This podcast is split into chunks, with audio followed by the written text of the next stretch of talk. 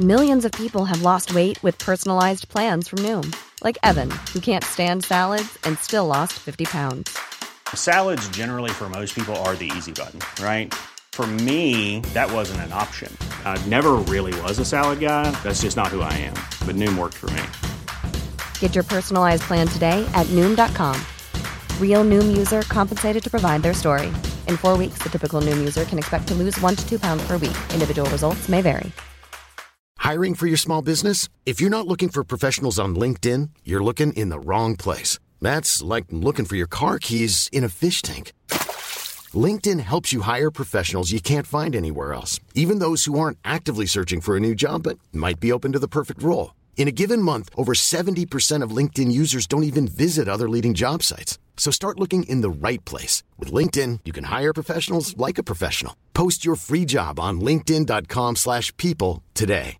Many of us have those stubborn pounds that seem impossible to lose, no matter how good we eat or how hard we work out. My solution is PlushCare. PlushCare is a leading telehealth provider with doctors who are there for you day and night to partner with you in your weight loss journey. They can prescribe FDA-approved weight loss medications like Wagovi and Zepbound for those who qualify. Plus, they accept most insurance plans. To get started, visit plushcare.com slash weight loss. That's plushcare.com slash weight loss. Moi, je m'en fous que les boîtes réussissent ou pas. Je- tout le monde est là. Euh, Les gens adorent les, évidences rétrospectives. Ils disent euh, oui, euh, si tu t'étais arrêté un mois avant de croître et que tu avais fait attention, bah t'aurais survécu. Mais le but c'est pas de survivre. Le but c'est de vivre. tu vois? Le but c'est le but c'est d'être légendaire. Bienvenue sur Nouvelle École, le podcast pour sortir des sentiers battus où je vais à la rencontre de gens passionnés au parcours atypique.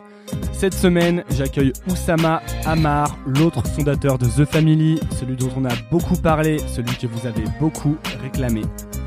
Honnêtement, pas besoin de résumer cet épisode. Si vous le connaissez, ça va vous plaire. Si vous ne le connaissez pas, accrochez-vous au siège. Je dis quelques bêtises, mais je suis comme un bon vieux diesel et ça monte en puissance. Oussama a mis un an à accepter de venir, c'est pour ça qu'il faut penser à s'abonner sur Apple Podcast, iTunes ou SoundCloud en cherchant Nouvelle École. Ça m'aide énormément et bonne écoute. Normalement.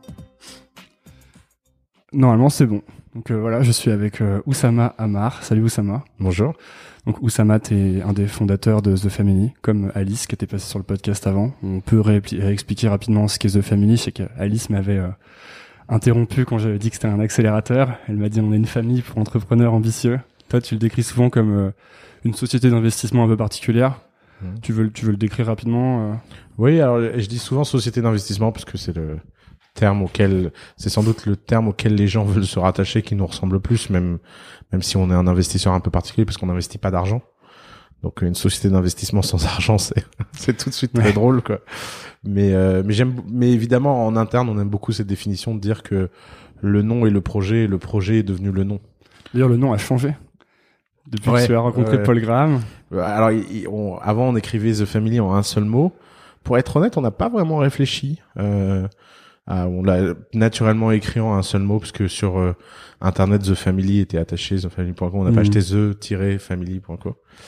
Et euh, quand, quand j'ai passé un peu de temps avec euh, Paul Graham récemment, il m'a fait un email euh, qui faisait un- une sorte de, de moment très Sean Parker. ouais, ouais, c'était ça. du euh, vous devriez mettre un espace ça ça ça ça Convey. convey convey power ouais et euh, et donc évidemment si on nous dit ça nous on trouve ça super et, et puis rien que pour pouvoir raconter l'histoire que Paul Graham Ouais, absolument. C'est comme tout ce qu'il dit sur le fait de, de trouver un nom de boîte pour lequel le .com est disponible sur Internet. ouais Le fait que quand t'es une boîte américaine et que tu veux être mondial, il faut que t'aies le .com parce que ça aussi, ça véhicule le sentiment de, de puissance. ouais puis c'est le point com ça reste le seul nom de domaine que les gens comprennent en fait Euh, Ouais. tous les autres noms de domaine euh, point io euh, moi j'essaie toujours d'expliquer à ma maman io euh, De input output. ouais, Mais, mais c'est les. Alors, en plus, tous les noms, tous les noms de domaine sont des, des, des indicatifs de pays en fait. Ouais, alors IO, je sais pas du tout. Je crois pas. Je crois qu'il y en a qui sont. euh, Je sais que Point .co, c'est la Colombie qui a fait un business. Euh, c'est une histoire fascinante. Euh, Un entrepreneur colombien a convaincu le gouvernement colombien de lui donner la licence sur le Point .co, et il en a fait le nom de domaine le plus fancy de la vallée. euh, avec Twitter qui avait passé en twitter.co, angelis.co. euh, Et du coup, il a vendu plein de noms de euh, domaine. et, et donc il vend les co et il reverse une partie de l'argent au gouvernement colombien. Et ça a été un gros succès parce que pour lui le marché était beaucoup plus gros que le nom de domaine des gens qui voulaient une boîte en Colombie. Hmm. Mais IO, je crois que non, je crois que c'est comme point Paris ou point, Point biz, point ou, Ouais. ouais, ou point net. Alors, il y a, il y a un truc qui m'intéresse. Donc, toi, t'as, donc, The Family, là, ça va faire euh, bientôt 5 ans, chose comme ça. Quatre ans. ouais. 4 ans. Euh, depuis le début, vous avez beaucoup communiqué, beaucoup fait de contenu et vous vous êtes créé une, une marque assez forte. Et toi, notamment, t'as bah, t'as beaucoup pris la parole, t'as fait beaucoup de vidéos, d'interventions. On- on- T'as une, une marque assez forte, surtout à Paris, en tout cas dans le- l'espace euh, de l'écosystème startup. Et il y a un gros sentiment que tu donnes, c'est ce sentiment de, de, confiance en toi, en tout cas de savoir où tu vas, de dire tu dis les choses de manière très forte. Et je parlais avec euh, sur le dernier épisode de podcast, je parlais avec Navo. Et Navo il me disait, euh, euh, moi j'ai confiance en moi parce que mes parents, euh, toute ma vie, ils m'ont dit t'es un génie. De toute façon, même si même si tu te fais virer de l'école, euh, ils paieront pour venir te voir plus tard, etc. Et je me demandais, toi, est-ce qu'il y a une euh, raison similaire à, ta confiance en toi? Est-ce que ça devient de ton éducation aussi? Alors, alors là, il faut, il faut évidemment donner le crédit à ma maman euh, et sans doute le, le crédit à, à mes origines. Je pense que c'est un peu l'unfair libanais. Euh, les Libanais en général ont confiance en eux, c'est culturel. Il y a quand, quand j'étais petit, ma mère me disait des phrases absurdes euh, qui qui donnent confiance. Elle Te dit que t'es le plus beau. Quoi, euh, quoi, comme, ouais. euh, bah, elle te dit que un, un jour je suis rentré de l'école en disant que je m'ennuyais et ma mère me dit mais t'inquiète pas, toi t'as un destin pas eux, faut pas leur en vouloir. C'est des trucs. Si, si tu deviens pas fou, tu deviens sympa.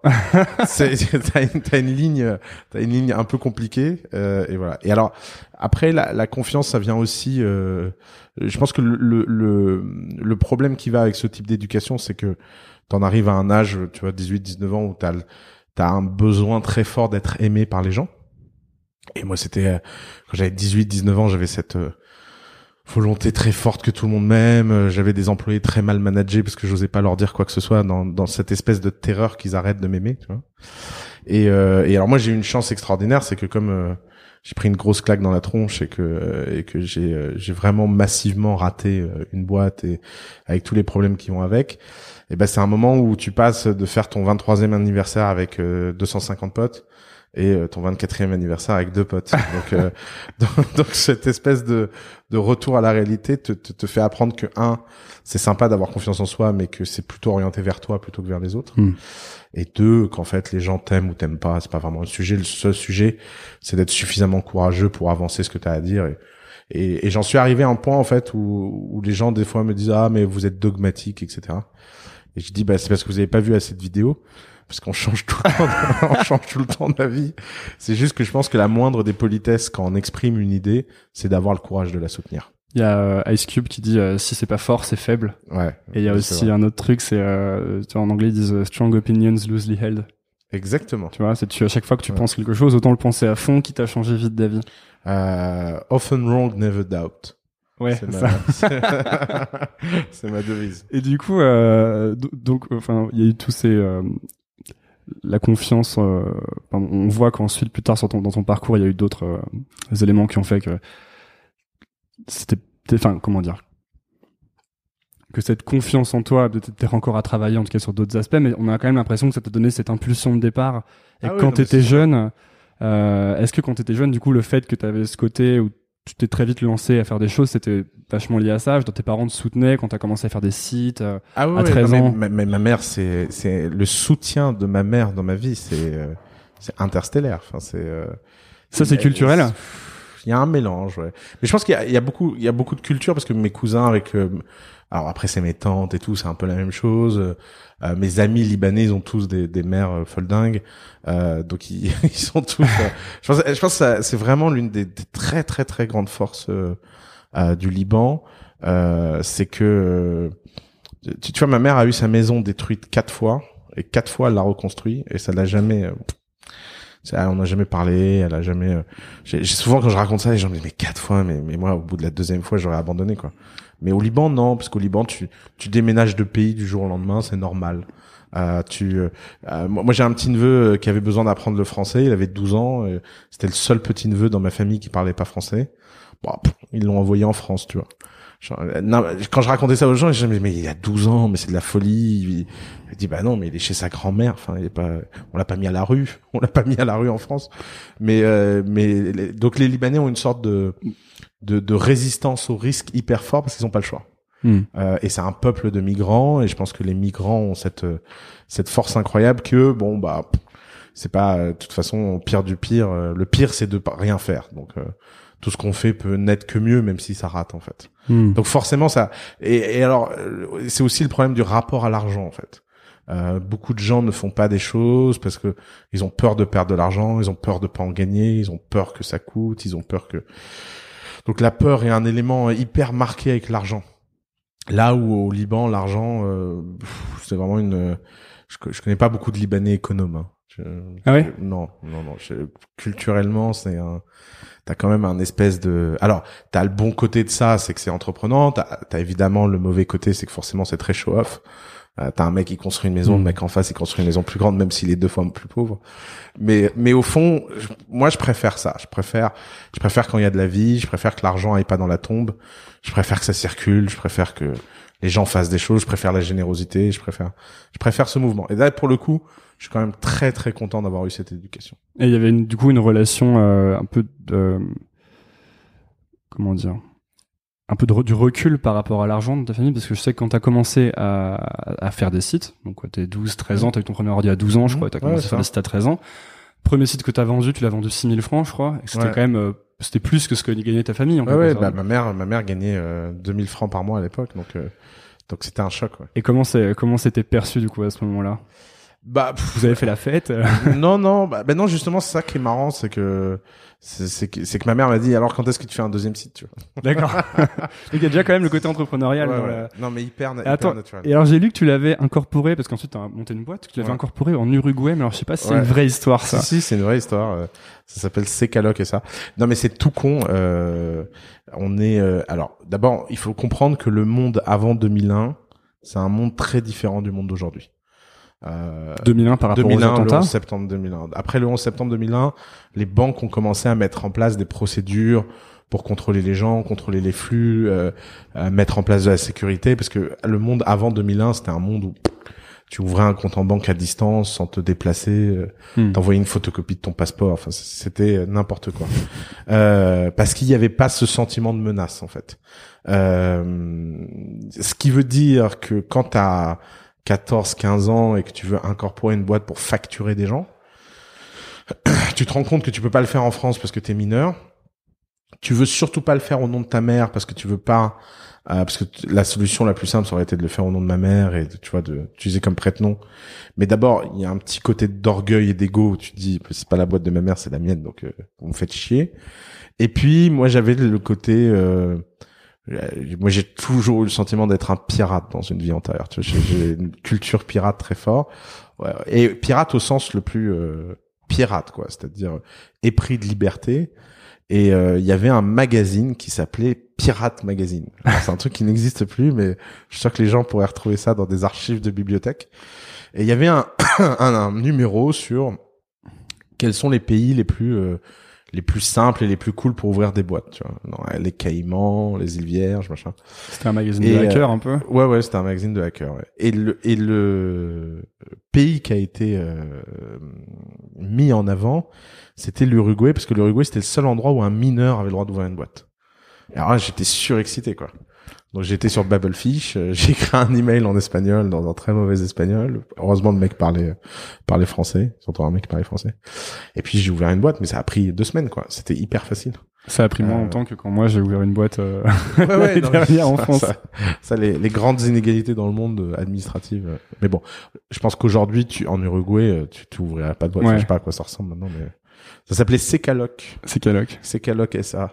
Pourquoi ça s'appelait Secaloc? Aucune idée. C'était euh, l'avocat avait plein de, de noms préenregistrés et dit euh, choisissez un nom. La boîte était déjà créée en fait. D'accord. Et tu choisis sur ça s'appelle euh, on the shelf sur l'étagère. Et donc, euh, donc voilà. Et donc au bout d'un moment, euh, cette, cette boîte, tu l'as vendue en fait, cette- ta première boîte? Ouais, alors ça c'est l'histoire journalistique toujours. Comme, en fait, la, vérité c'est pas ça. C'est pas, c'est, tu vends pas ce genre de boîte. Moi, j'étais un commerçant, je vendais des antiquités, et à un moment, les antiquaires, ça les a gonflés que je fasse euh, plus d'argent qu'eux. Et, euh, et donc ils ont racheté le site internet, etc. Mais en fait, tu vends pas la boîte. Hmm. C'est une transaction. On, on appellerait ça une asset transaction. mais à l'époque, tous ces mots euh, existaient pas encore dans mon langage. Mais euh, mais il faut pas imaginer une. Euh, Une acquisition. Il faut pas imaginer une acquisition. Hmm. C'est euh, t'as cinq antiquaires qui. euh, Ils t'ont dit on va acheter ton site. voilà. tu leur as vendu le site. Exactement, tu vois. Mais euh, mais c'était, j'ai appris beaucoup de choses. Euh, c'est c'est une vraie belle expérience quoi. C'est une vraie belle expérience parce que c'est là où j'ai commencé d'abord à gagner de l'argent en faisant quelque chose qui tournait sans que je travaille. Donc ça c'est un premier, euh, c'est la différence entre un produit et un service. Tu vois, un, un service t'as besoin de toujours toujours recommencer. Un produit euh, ça tourne sans toi. La deuxième chose c'est que c'était vraiment international. J'y ai pris un goût pour la pour le l'absence de frontières. Euh, je pense pas avoir je pense pas avoir eu un seul client français en fait. Euh, ce qui est ce qui était génial, c'était l'arbitrage où tu as un meuble, euh, une antiquité euh, anglaise ou tourangelle que tu vends trois fois le prix parce que tu es en ligne et et tu la vends à des Chinois ou des Qataris ou des New-Yorkais euh, pour qui en fait euh, la- l'élasticité au prix euh, est infinie quoi. Donc donc non, c'était très bien. Et en fait, c'était déjà, c'est comme si très tôt, t'avais compris que les modèles qui t'intéressaient, c'était les modèles plutôt produits, plutôt internationaux, quoi. Ouais, alors c'est marrant, ouais, effectivement. à l'époque, je l'aurais pas formulé comme ça parce que j'en avais pas conscience, mais mais effectivement. Ouais, on mais, c'est- connecte mais- à posteriori, toujours, mais. Ouais, ouais, tu, tu rationalises a posteriori. Mais effectivement, j'ai toujours eu, j'ai toujours eu cette espèce de. Moi, moi, enfant, j'ai été nourri par euh, la mythologie. Euh, donc, euh, quand tu lis Alexandre le Grand, Alexandre le Grand, bah, il se réveille le matin, il dit je vais aller conquérir le pays d'à côté. Puis une fois qu'il a conquis le pays d'à côté, il dit bah encore celui d'à côté, celui d'à côté. Et puis quand tout le monde en a marre de conquérir et qu'ils veulent tous se reposer, lui il va en Inde, tu vois. Et évidemment, ce qui est très intéressant dans toutes ces histoires, c'est que cette volonté infinie produise toujours leur perte. Hmm. Alexandre le Grand, sa perte, euh, c'est ça, etc. Mais moi, j'aime bien ça. J'aime bien cette idée que t'as poussé jusqu'au bout où ça a craqué et tu perds tout et donc t'es libre. Tu vois, t'es pas t'es pas contraint par ce que t'as gagné. Euh, et je pense que c'est c'est un des sujets que que les gens comprennent le moins sur la philosophie de The Family. C'est que moi, je m'en fous que les boîtes réussissent ou pas.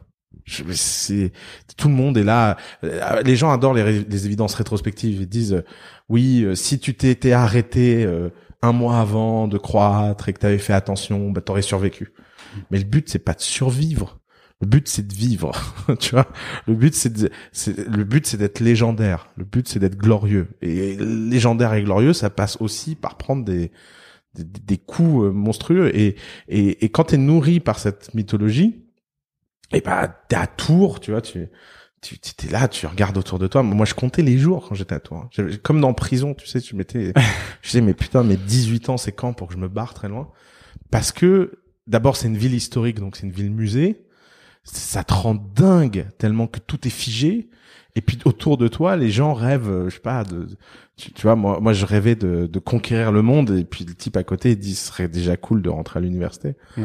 Et donc, donc ça, ça- la, seule- la- ta seule façon de, de t'échapper de ça, c'est de, c'est de partir loin, au quart de tour. mais, euh, mais voilà. Donc, donc il y a, il y a toujours eu chez moi cette volonté euh, euh, hyper importante de, de faire des choses glorieuses, Hmm. plus que des choses réussies, D'aller jusqu'au bout, quoi. d'aller jusqu'au bout. Et, euh, et ça me fait pas peur. Ça me fait pas peur de. Euh, tu sais, euh, The Family est passé très proche de la mort plein de fois. Toi, t'es vraiment, en fait, en, en état d'esprit moonshot, quoi. C'est, on, on Ouais. vise la lune, Ouais, ouais. quitte à ce que ça, Je me dis que si tu veux, c'est même pire que ça. Je me dis que si tu veux atteindre la lune, vaut mieux viser le soleil. Donc c'est encore pire. Et puis de toute façon, si tu te brûles en chemin, si t'exploses, si t'es machin, on retiendra quand même que t'as été un pionnier. Et c'est plus important. euh, Ta place dans l'histoire est plus importante que ta net worth. Euh, et euh, et donc euh, donc voilà. Donc euh, donc tout. Il y a quand même pour moi dans l'entrepreneuriat, il y a deux types de personnes. Il y a les gens qui cherchent le bonheur et les gens qui cherchent la gloire. Euh, pour, pour reprendre une, une, une analogie antique, c'est ça s'appelle le dilemme d'Achille. Quand Achille parle à sa maman, sa maman lui dit si tu restes ici, euh, tu vas trouver une femme super belle, elle va te faire des beaux enfants et tu seras très heureux. Mais si tu pars à la guerre, tu, tu vas prendre la poussière, ça va être horrible. Euh, tu vas être malheureux, mais dans nouvelle école où Sama parlera toi. c'est vraiment, je te jure, c'est vraiment comme ça dans le texte. Et euh, et et c'est et en fait les dans dans les études classiques, on dit que c'est le dilemme entre la gloire et le bonheur. Je pense que les entrepreneurs les entrepreneurs sont des gens confus par définition parce que ils, reçoivent plein de conseils. Ces conseils sont très contradictoires. Euh, il y a des gens qui disent fais pas attention, des gens qui disent fais attention, et des gens qui disent vise haut, des gens qui disent vise bas, machin. Mais tout ça pourrait être se simplifier si au début de chaque article il y avait un petit tag qui disait bonheur ou gloire. Hmm. Et ça, ça, simplifierait tout parce que c'est un choix que tu dois faire. Et ensuite tu pourrais donner des, des conseils. Moi, ce que je dis aux gens à The Family, c'est qu'ici on est une fabrique à gloire, on n'est pas une fabrique à bonheur tu veux du bonheur, bah tu tu rejoins pas The Family.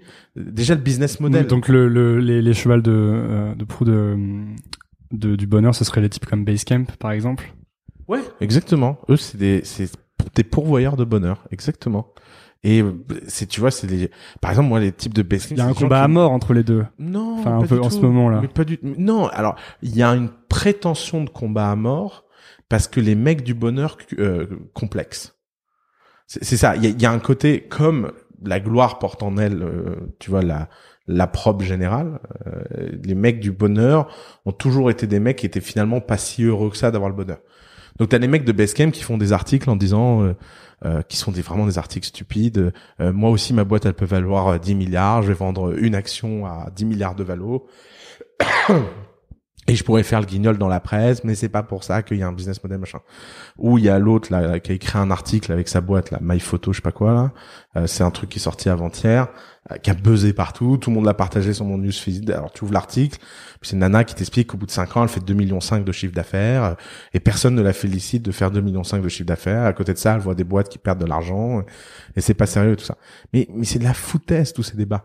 Je veux dire, déjà penser qu'un investisseur qui met de l'argent dans une boîte est un abruti, c'est quand même une vision très bizarre du monde. Hmm. Tu vois, les investisseurs sont des gens intelligents. Quand ils mettent beaucoup d'argent, tu vois, les mecs qui ont mis 60 à 60 milliards de valo dans Uber, ils sont pas débiles. C'est juste qu'ils ont un rapport au risque qui est différent. Ils sont prêts à tout perdre pour peut-être gagner quelque chose. Les gens qui font des boîtes comme Basecamp, ils sont pas prêts à ça. Mm. Eux, ils veulent protéger leur enfant, ils veulent euh, qu'ils survivent à eux, qu'ils tournent, qu'ils soient sains, qu'ils soient sustainable. Et en fait, on vivrait beaucoup mieux si ces deux mondes ne se parlaient pas. Puisque comme chaque monde veut prouver à l'autre qu'il a raison, mais c'est absurde. C'est juste que tu as une hypothèse cachée tout en haut du raisonnement qui est est-ce que tu vas être heureux ou est-ce que tu vas être glorieux? Et eh ben en fonction de comment tu poses cette hypothèse, tout le reste découle. Et le problème, c'est que les entrepreneurs sur ce choix-là ne sont pas hardcore. Moi, je vois plein d'entrepreneurs qui puent le bonheur à 400 km, ils disent, ouais, mais je vais rentrer à The Family. Tu dis, Hmm. mais tu veux pas rentrer à The Family. Tu, tu veux simplement avoir le label de validation de The Family pour te sentir mieux. Mais tu veux pas vraiment rentrer à The Family. Tu veux juste rentrer à The Family pour passer ton temps à te plaindre que, en fait, euh, les gens autour de toi ne sont pas comme toi. Donc, non, ne rentre pas à The Family, vis ta vie et, et sois heureux de vivre la vie que tu as envie. Et, et, et je pense qu'on, je pense que cette espèce de pseudo combat, euh, euh, est-ce qu'il faut, alors par exemple, les gens me disent, euh, est-ce qu'il faut lever des fonds ou gagner du chiffre d'affaires? Mais depuis quand c'est c'est excluant? Faut, faut lever des fonds. Mais du coup, est-ce que le bonheur et la gloire sont excluants? Alors, oui, ah, ouais. clairement. Mais non, mais tu peux pas avoir les deux. C'est, enfin, ce serait trop simple. Donc toi, tu es quelqu'un d'heureux, tu dirais? Alors attention, le bonheur, c'est pas être heureux. C'est, c'est Ok. la, la notion de bonheur chez les Grecs, c'est l'idée de, c'est l'idée de vivre une vie sans souci. Moi, je suis quelqu'un de très heureux qui gère tous les jours une montagne invraisemblable de soucis.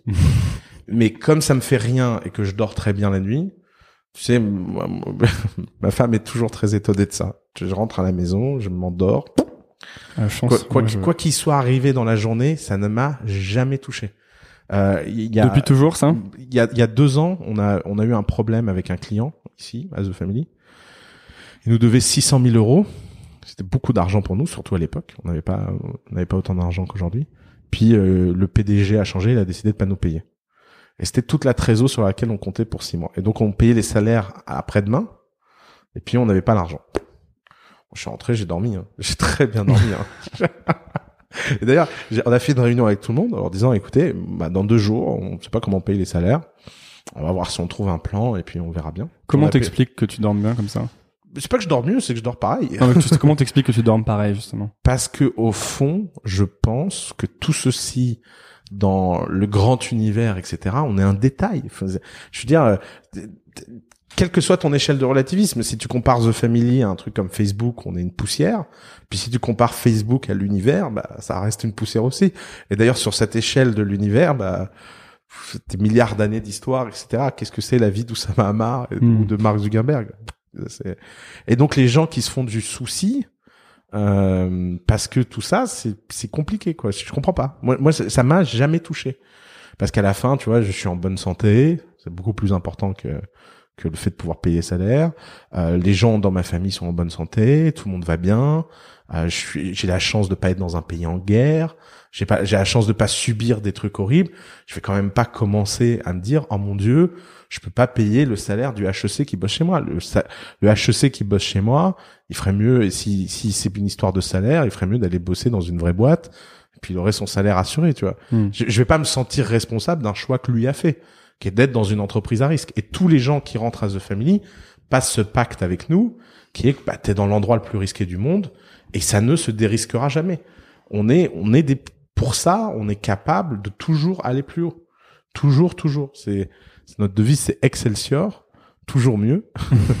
et, et donc, il n'y a pas de limite à ça. Il Y a, je, je pense pas qu'un jour, dans ma vie, je me dirais, ah, bah, ça suffit. C'est cool. C'est une question que j'allais te poser. Quand Ouais. est-ce que c'est euh, le moment où tu te dis c'est assez, c'est bon? On verra. Je, je pense que la vie est faite pour, changer d'avis. Mais, à l'heure actuelle, je pense jamais. Hmm. Je pense jamais. Je pense que, je pense que t'as, t'as, tu peux toujours faire mieux. Tu peux toujours faire plus. Tu peux toujours, euh, tu peux toujours, toujours plus. C'est, euh, c'est, sympa comme phénomène. Mais plus quoi? Tout. Plus de vie, plus d'expérience, plus d'intensité, plus d'argent, plus de euh, rencontres, plus de boîtes, plus de. Je veux dire, on est au niveau zéro. Enfin, euh, Hmm. tu je- tu vois, on, on- on a difficilement quelques boîtes qui valent euh, 100 millions d'euros. On en, on en a pas encore une qui vaut un milliard. euh, euh, puis quand on en aura une qui vaut un milliard, on n'en aura pas une qui en vaut 10. Et puis, et puis au-delà de les valos, etc. Finalement, c'est pas le plus important. Le plus important, c'est qu'est-ce que ça impacte en fait sur le monde. Tu vois, pourquoi je suis tellement obsédé par Agricool? Euh, Parce que les fraises sont trop bonnes.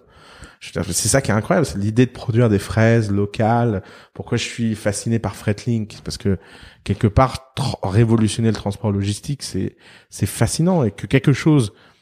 En fait, je, je pense que le meilleur moyen de produire le futur, c'est de l'imaginer et de le faire. Et c'est la meilleure moyen de prédire l'avenir. Mhm. Et, et je trouve que ce sentiment d'être responsable, que parmi toutes les versions possibles du futur, c'est la tienne qui a gagné, parmi toutes les autres versions concurrentes que les autres ont eues contre toi, bah ce jeu-là, bah, c'est le jeu le plus excitant de la planète en fait. Parce que t'as l'impression d'avoir un rôle. Ouais. Et puis un, un sentiment de servir à quelque chose quoi. Est-ce que t'es quelqu'un qui du coup célèbre euh, les victoires? Ouais, alors ça, on, je pense que c'est très important. Euh, par exemple, je, en ce moment, je sais pas, en ce moment, il y a une sorte d'ambiance bizarre, mais je lisais encore un article hier, là. Hein, il faut pas célébrer les levées de fonds, parce que lever des fonds, c'est pas avoir gagné. Mais, mais il faut être un sacré connard pour dire ça à quelqu'un.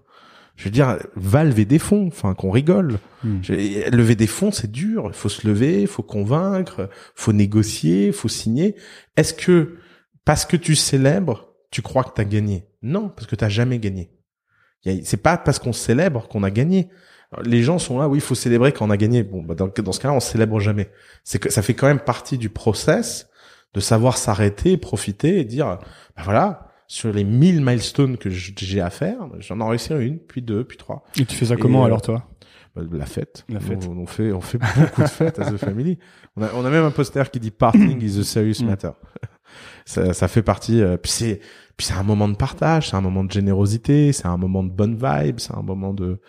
Un- ça, il faut, il faut, il faut- si c'est, si c'est pour être euh, austère, j'ai jamais compris ces cultures austères. J'aurais pas pu être. Les. Japonais Bah, par exemple. ouais. Tu l'as vu euh, le documentaire euh, Jiro Dreams of Sushi? J'adore ce documentaire. Bah, ça, y, a, pas plus austère quoi. mais je pourrais jamais Ah vivre ouais. comme ça. Pour moi, c'est un. C'est d'ailleurs, regarde comment il est malheureux le fils de Giro. Mais ils sont tous malheureux sauf Ouais. le même le père il est pas. Tu vois, c'est pas.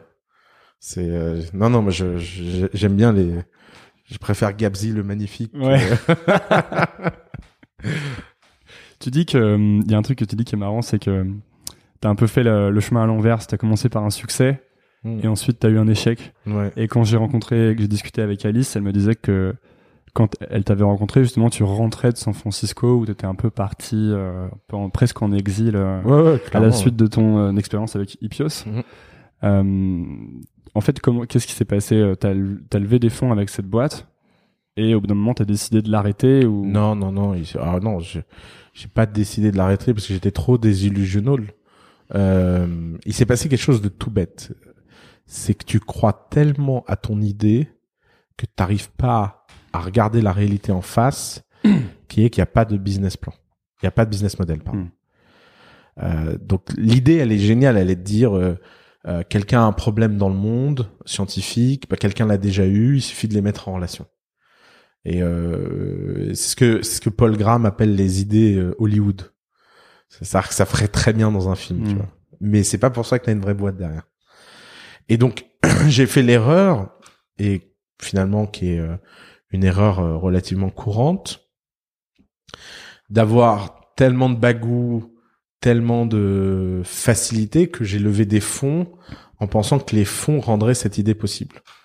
Donc, tu as une idée qui ne vend pas et que tu n'arrives pas à, vendre, et tu te dis, bah en fait, c'est parce qu'on n'a pas de bureau, c'est parce qu'on n'a pas un chef des ventes, parce que on, on va pas à la conférence TechCrunch qui coûte 50 000 dollars, on va pas à je sais pas quoi, Red Herring, blablabla.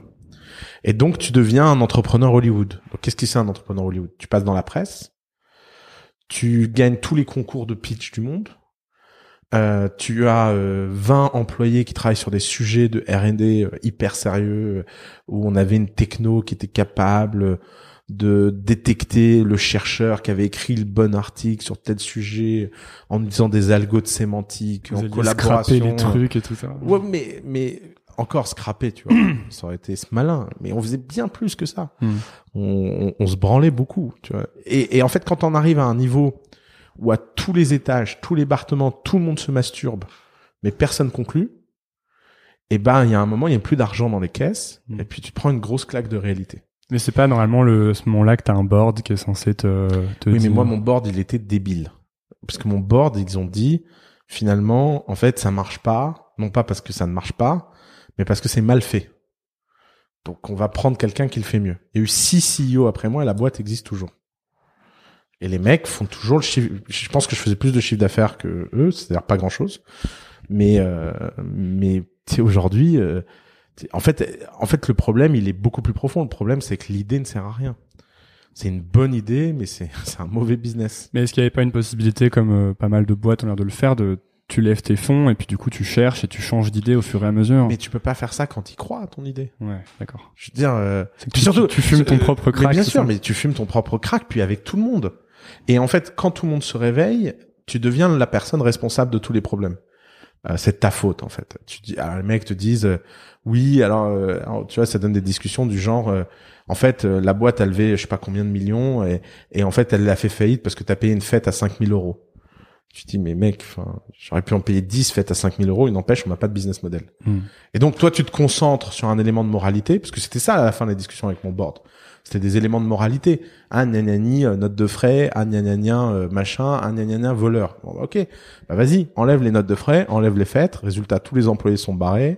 Tu te retrouves avec une boîte qui, en plus, n'a même plus de matière humaine, qui a toujours pas de business model, et tu crois tellement, t'as été tellement gourouisé sur l'idée. Parce que le problème, et d'ailleurs, c'est là où je me suis rendu compte de mon plus grand problème, c'est que quand je crois à quelque chose, j'y crois tellement que les gens autour de moi finissent par y croire plus que moi, et ça me revient dans la gueule. Et, et Ipios, c'est ça. Les mecs, pendant sept ans, ils ont continué sur un truc que j'ai eu un soir que j'étais bourré, quoi. Et il y a un moment, quelqu'un. Alors moi, personne, m'a- j'ai eu la chance de me wake up euh, dans la vallée parce qu'à chaque fois que je faisais le pitch dans la vallée à des gens qui savaient ce qu'étaient des startups, les mecs ils étaient morts de rire. J'ai eu des scènes improbables. Au début, je le prenais très mal. Euh, Donc j'allais dans la vallée en mode euh, je me suis fait arnaquer par mon board, euh, et ils ont profité de moi, je suis le nouveau Steve Jobs. Puis les mecs me disaient ah ouais c'est triste et tout. Et puis là je racontais l'idée et les mecs vraiment à table, ils étaient morts de rire, commençaient à avoir des fous rires. Le mec dit mais seriously, it's not even a business. How much revenue you did with that? Puis tu dis bah non no nothing. No revenue for three years, dude, really? Et, et puis là, tu te dis, mais, mais c'est vrai, en fait. Alors après, les mecs commencent à te dire des réalités. Ils te disent, euh, mais je comprends pas, mais, euh, mais comment t'as pu rester aussi longtemps sans faire d'argent et que ça inquiète personne? Bah, on était une start-up, les revenus, c'est pas important. Quoi? et en fait, et en fait, tu découvres un truc, c'est qu'en fait, t'as une éducation TechCrunch aux startups. Mm. Euh, par exemple, Mark Zuckerberg, il va dans TechCrunch, il dit, revenue is unimportant for Facebook. Mm. Puis après, t'en as un valet, t'apprends que Facebook, la première année, Ils font ont des fait pubs un- depuis toujours. Ouais, ils ont fait un million cinq de Énorme pub, énorme pub, ouais. avec des casinos et tout. Et tu dis, Tout le monde me dit ça tout le temps. Oui, mais Facebook, euh, mais Facebook, ils ont fait des pubs directs et des énormes pubs parce qu'ils avaient des énormes coûts de serveur. Exactement. Je sais pas pourquoi. euh, il y a Et cette- en fait, il y a un problème de, de distorsion de la réalité américaine. C'est qu'un Américain qui fait 1,5 million de chiffre d'affaires la première année, bah, il, il fait pas de revenus. Un Français qui fait 1,5 million de chiffre d'affaires la première année, bah, il à French Web. Tu vois, il est, c'est une, c'est star atomique, Ouais. euh, etc. Et donc, t'as as ce problème de, de rapport à la réalité. Et c'est pour ça qu'il faut aussi sortir un peu de cet esprit provincial qu'on a en France, où quand les gens sont célèbres dans le 8e arrondissement de Paris, ils arrêtent de bosser. Il faut, faut sortir de ça. Faut, Mm. faut un peu voir le monde. Faut, faut voir qu'on est, qu'il y a quand même des gens qui font des choses extraordinaires, long terme, qu'il faut un peu respecter ça et qu'il faut essayer de jouer à leur hauteur. Quoi. Comment tu t'es senti euh, au moment où parce qu'en fait qu'est-ce qui s'est passé? Le, le board t'a exclu? Oui, j'étais viré tout simplement. et comment t'étais à, ce- à ce moment-là? Ah, pff, super mal. Euh, écoute, j'ai fait un truc énorme. J'ai- je vivais dans une maison où il y avait un lit au milieu du salon et je regardais des films toute la journée. Dans le lit, j'avais installé un lit dans le salon pour te dire le, pour te dire l'ambiance avec l'espèce d'écran de cinéma. Et j'allais en peignoir acheter mes glaces au supermarché et je revenais. Euh, après, j'ai pas déprimé longtemps. Je suis pas du genre à déprimer longtemps.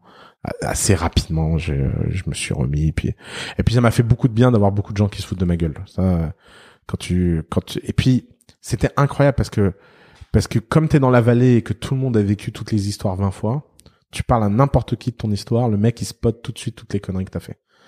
Et comme je suis plutôt une bonne éponge et que je retiens vite ce qu'on m'apprend, ça m'a complètement changé sur c'est quoi le la phase, comment on construit des boîtes et comment Mm. on, on ça. D'ailleurs, euh, je pense que quelque chose que les gens comprennent pas sur The Family de l'extérieur et qui qui est normal de pas le comprendre, c'est que tout le monde croit qu'on fait The Family pour être une caricature de la vallée à Paris, Un nouveau euh, Euh, Y Combinator un nouveau Y Combinator. On fait The Family pour créer quelque chose de nouveau que même la vallée ne, pourra pas faire. On est en train de leapfrog. C'est le, le saut de Le saut grenouille. de grenouille. Euh, je, je, je connais suffisamment le modèle de la vallée pour savoir qu'est-ce qu'il faut piquer et qu'est-ce qu'il faut pas piquer. Qu'est-ce qu'il faut pas piquer? Alors, il y a plein de choses qu'il faut pas piquer. Par exemple, euh, euh, il y a alors il y a deux catégories. Il y a les choses qu'on ne peut pas piquer et il y a les choses qu'on ne doit pas piquer. Donc ce qu'on peut pas piquer, c'est l'avantage naturel de cet endroit, de ses ressources, de ses talents, etc. C'est pas la peine d'essayer de la jouer. C'est pas la peine de de faire un plateau de saclé euh, pour être la prochaine Silicon Valley ou je sais pas quoi. C'est ça, ça, ça se décrète pas, ça s'invente pas. Surtout Donc, que euh, Saclay, euh, c'est pas vraiment San Francisco. Non, c'est pas c'est pas Stanford. Je crois que les mecs ils ont pas trop euh, ils ont pas trop vu euh, la différence. Donc tu as ce premier problème. Le deuxième problème, c'est qu'il est absolument fondamental de ne pas ramener le sous-jacent transhumaniste de la vallée. Je pense que la vallée représente un des futurs possibles dans lequel la machine euh, n'est pas une fonction de l'humain, mais la finalité de l'humain. Et sans doute, alors je vais dire un truc très méchant, mais que je pense, et que j'assume, et je m'excuse pour les gens que je vais vexer, sans doute parce qu'ils sont tous profondément socially awkward, et qu'ils ont tous un problème de rapport euh, plus ou moins euh, grave aux femmes.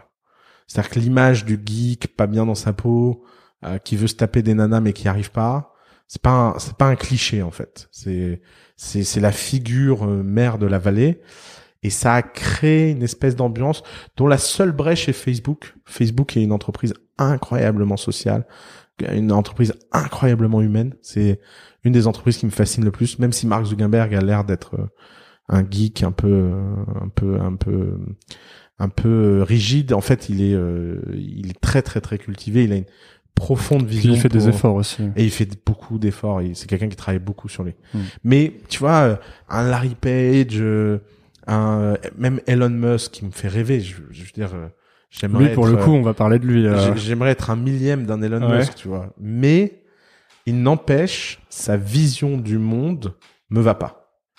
Ça manque de swag, ça manque d'éclat, ça manque d'art, ça manque de. donc c'est très sobre, c'est très sérieux. C'est trop, c'est protestant, tu vois. Mm. C'est c'est c'est. Il y a pas de fête, il y a pas de, il y a pas de, il y a pas de joie, il y a pas d'énergie, il y a pas de volupté, il y a pas de sensualité, il y a pas. Et et en fait, à force de croire que le futur c'est ça et que startup égale ce monde froid, on n'arrive pas à embarquer les gens qu'il faudrait embarquer. Euh, et ça, artistes. la, la- ouais, exactement. La seule personne qui était différente à ce niveau-là, c'était Steve Jobs. Mm. Parce que c'était un mec qui se, qui parlait justement toujours de cette intersection entre l'art et la technologie. Exactement. Puis c'est un mec à- dans la première équipe d'Apple, il y avait des anthropologues, des sociologues, euh, machin. Maintenant, il- je pense que si tu veux reconstruire une euh, nouvelle vague techno différente, bah c'est en Europe que ça se passe. Et je vois un point commun. Est-ce qu'il n'y a pas un point commun euh, C'est pas pour faire un parallèle entre toi et Steve Jobs, hein, mais il y a euh, dans les hum, Steve Jobs a fait des études de, de humanities aussi, et euh, toi aussi. Et est-ce qu'il n'y a pas c'est- le fait d'avoir ouvert euh, son esprit à ce genre de matière aussi qui crée ensuite Ah, cette si, appétence si, pour mais euh, je pense, je intégrer finalement d'autres dimensions de l'humain, quoi? Si si, je pense, je pense que ça, a- je pense que ça a beaucoup d'influence sur toi en fait. Euh, je pense que si tu as juste fait des études d'ingénieur et que tu as un, t'as un regard très ingénieur sur le monde, c'est pas suffisant. Hmm. Faut avoir, euh, co- comme dirait euh, l'autre là, il faut, faut voir toutes les monades. Il faut voir tous les points de vue. Hmm. Et moi, je me sens au- aussi, aussi à l'aise de parler avec un ingénieur de d'un détail technique que de parler avec un graphiste, que de parler à un designer, que de parler à un poète, que de parler. Ouais, finalement, on n'est pas obligé de rester dans ces cases. Non. C'est même dommage d'ailleurs. Ouais. Elles sont ce silotement, ça, ça s'appelle la division sociale du travail. C'est un concept qui a été inventé par Durkheim sous prétexte d'efficacité.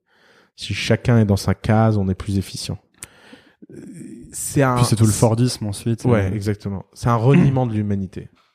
C'est un reniement profond de pourquoi on est humain. Évidemment qu'on a tous des spécialités. Ça, c'est pas, euh, c'est pas le sujet. Évidemment qu'on, qu'on peut tous masterer des choses, mais on ne doit jamais être ignorant des autres. Et des autres points de vue, et etc. C'est quoi ta spécialité à toi? Alors moi, je pense qu'elle est, euh, c'est- je vais prendre les mots d'Alice. Euh, elle, elle dit que ma, ma plus grande spécialité, c'est de voir le futur, je, de vivre dans le futur. Je pense que de, de croire suffisamment au futur pour le rendre réel. Est-ce que c'est parce que t'es tellement impatient d'y être? Ouais, clairement. Je, je veux y être. Je veux Comme un peu quand tu dis qu'à Tours tu t'emmerdais avant d'avoir 18 Ah ans, est-ce que c'est pareil, tu t'emmerdes là? Ouais, ouais, je m'emmerde. Je trouve que le monde, il est pas efficient au sens, euh, au sens, il, il est pas, ça manque d'esthétisme, tout ça. Ça manque d'esthétisme. Si j'étais beaucoup plus riche, je ferais des choses juste par esthétisme. Si Euh, par, quoi? Bah, par exemple, tu vois, un truc que je pense souvent. Tu vois la rue de la Huchette à Paris? Hmm, Je crois pas. C'est la rue à Saint-Michel où il y a tous les kebabs. Ok, je vois. Tu, vois bien, cette même. rue, euh, Par exemple, moi, j'aimerais beaucoup racheter la rue d'un début à l'autre, de virer tout le monde et de construire une vraie belle rue parisienne dans ce, dans ce monument, dans ce monument d'élégance qui est euh, le quartier latin. Euh, comment on a pu laisser euh, des, ces, ces espèces de trucs qui te cassent des assiettes à la gueule là, enfin quand tu passes dans la rue? Il y a- tu vois, mais j'adorerais faire ce genre d'excentricité, quoi, Mm. de créer un fleuriste, un resto, une boulangerie, euh, de, de, de, don- de donner comme ça une vie démiurgique en disant bon bah il y a, le hasard a fait que cette rue a mal tourné. Bon bah on répare ça d'un coup de crayon, puis en plus euh, on rendrait tous ces gens très riches en rachetant leur endroit trois fois le prix. Hein, ça me ça me dérangerait pas, tu Mm. vois. Ça me dérangerait pas de gaspiller de l'argent comme ça. C'est euh, c'est c'est plus tard. Quand tu quand t'as donc euh, arrêté Ipios, euh, il y a un moment où tu te dis que tu t'es rendu compte que tu serais jamais comme les, les, les founders américains ou les, les bons fondateurs qui selon toi restent 10 ans en fait sur le même problème. Mais finalement, est-ce que c'est pas un peu ce que tu es en train de faire actuellement, de rester longtemps sur la même chose?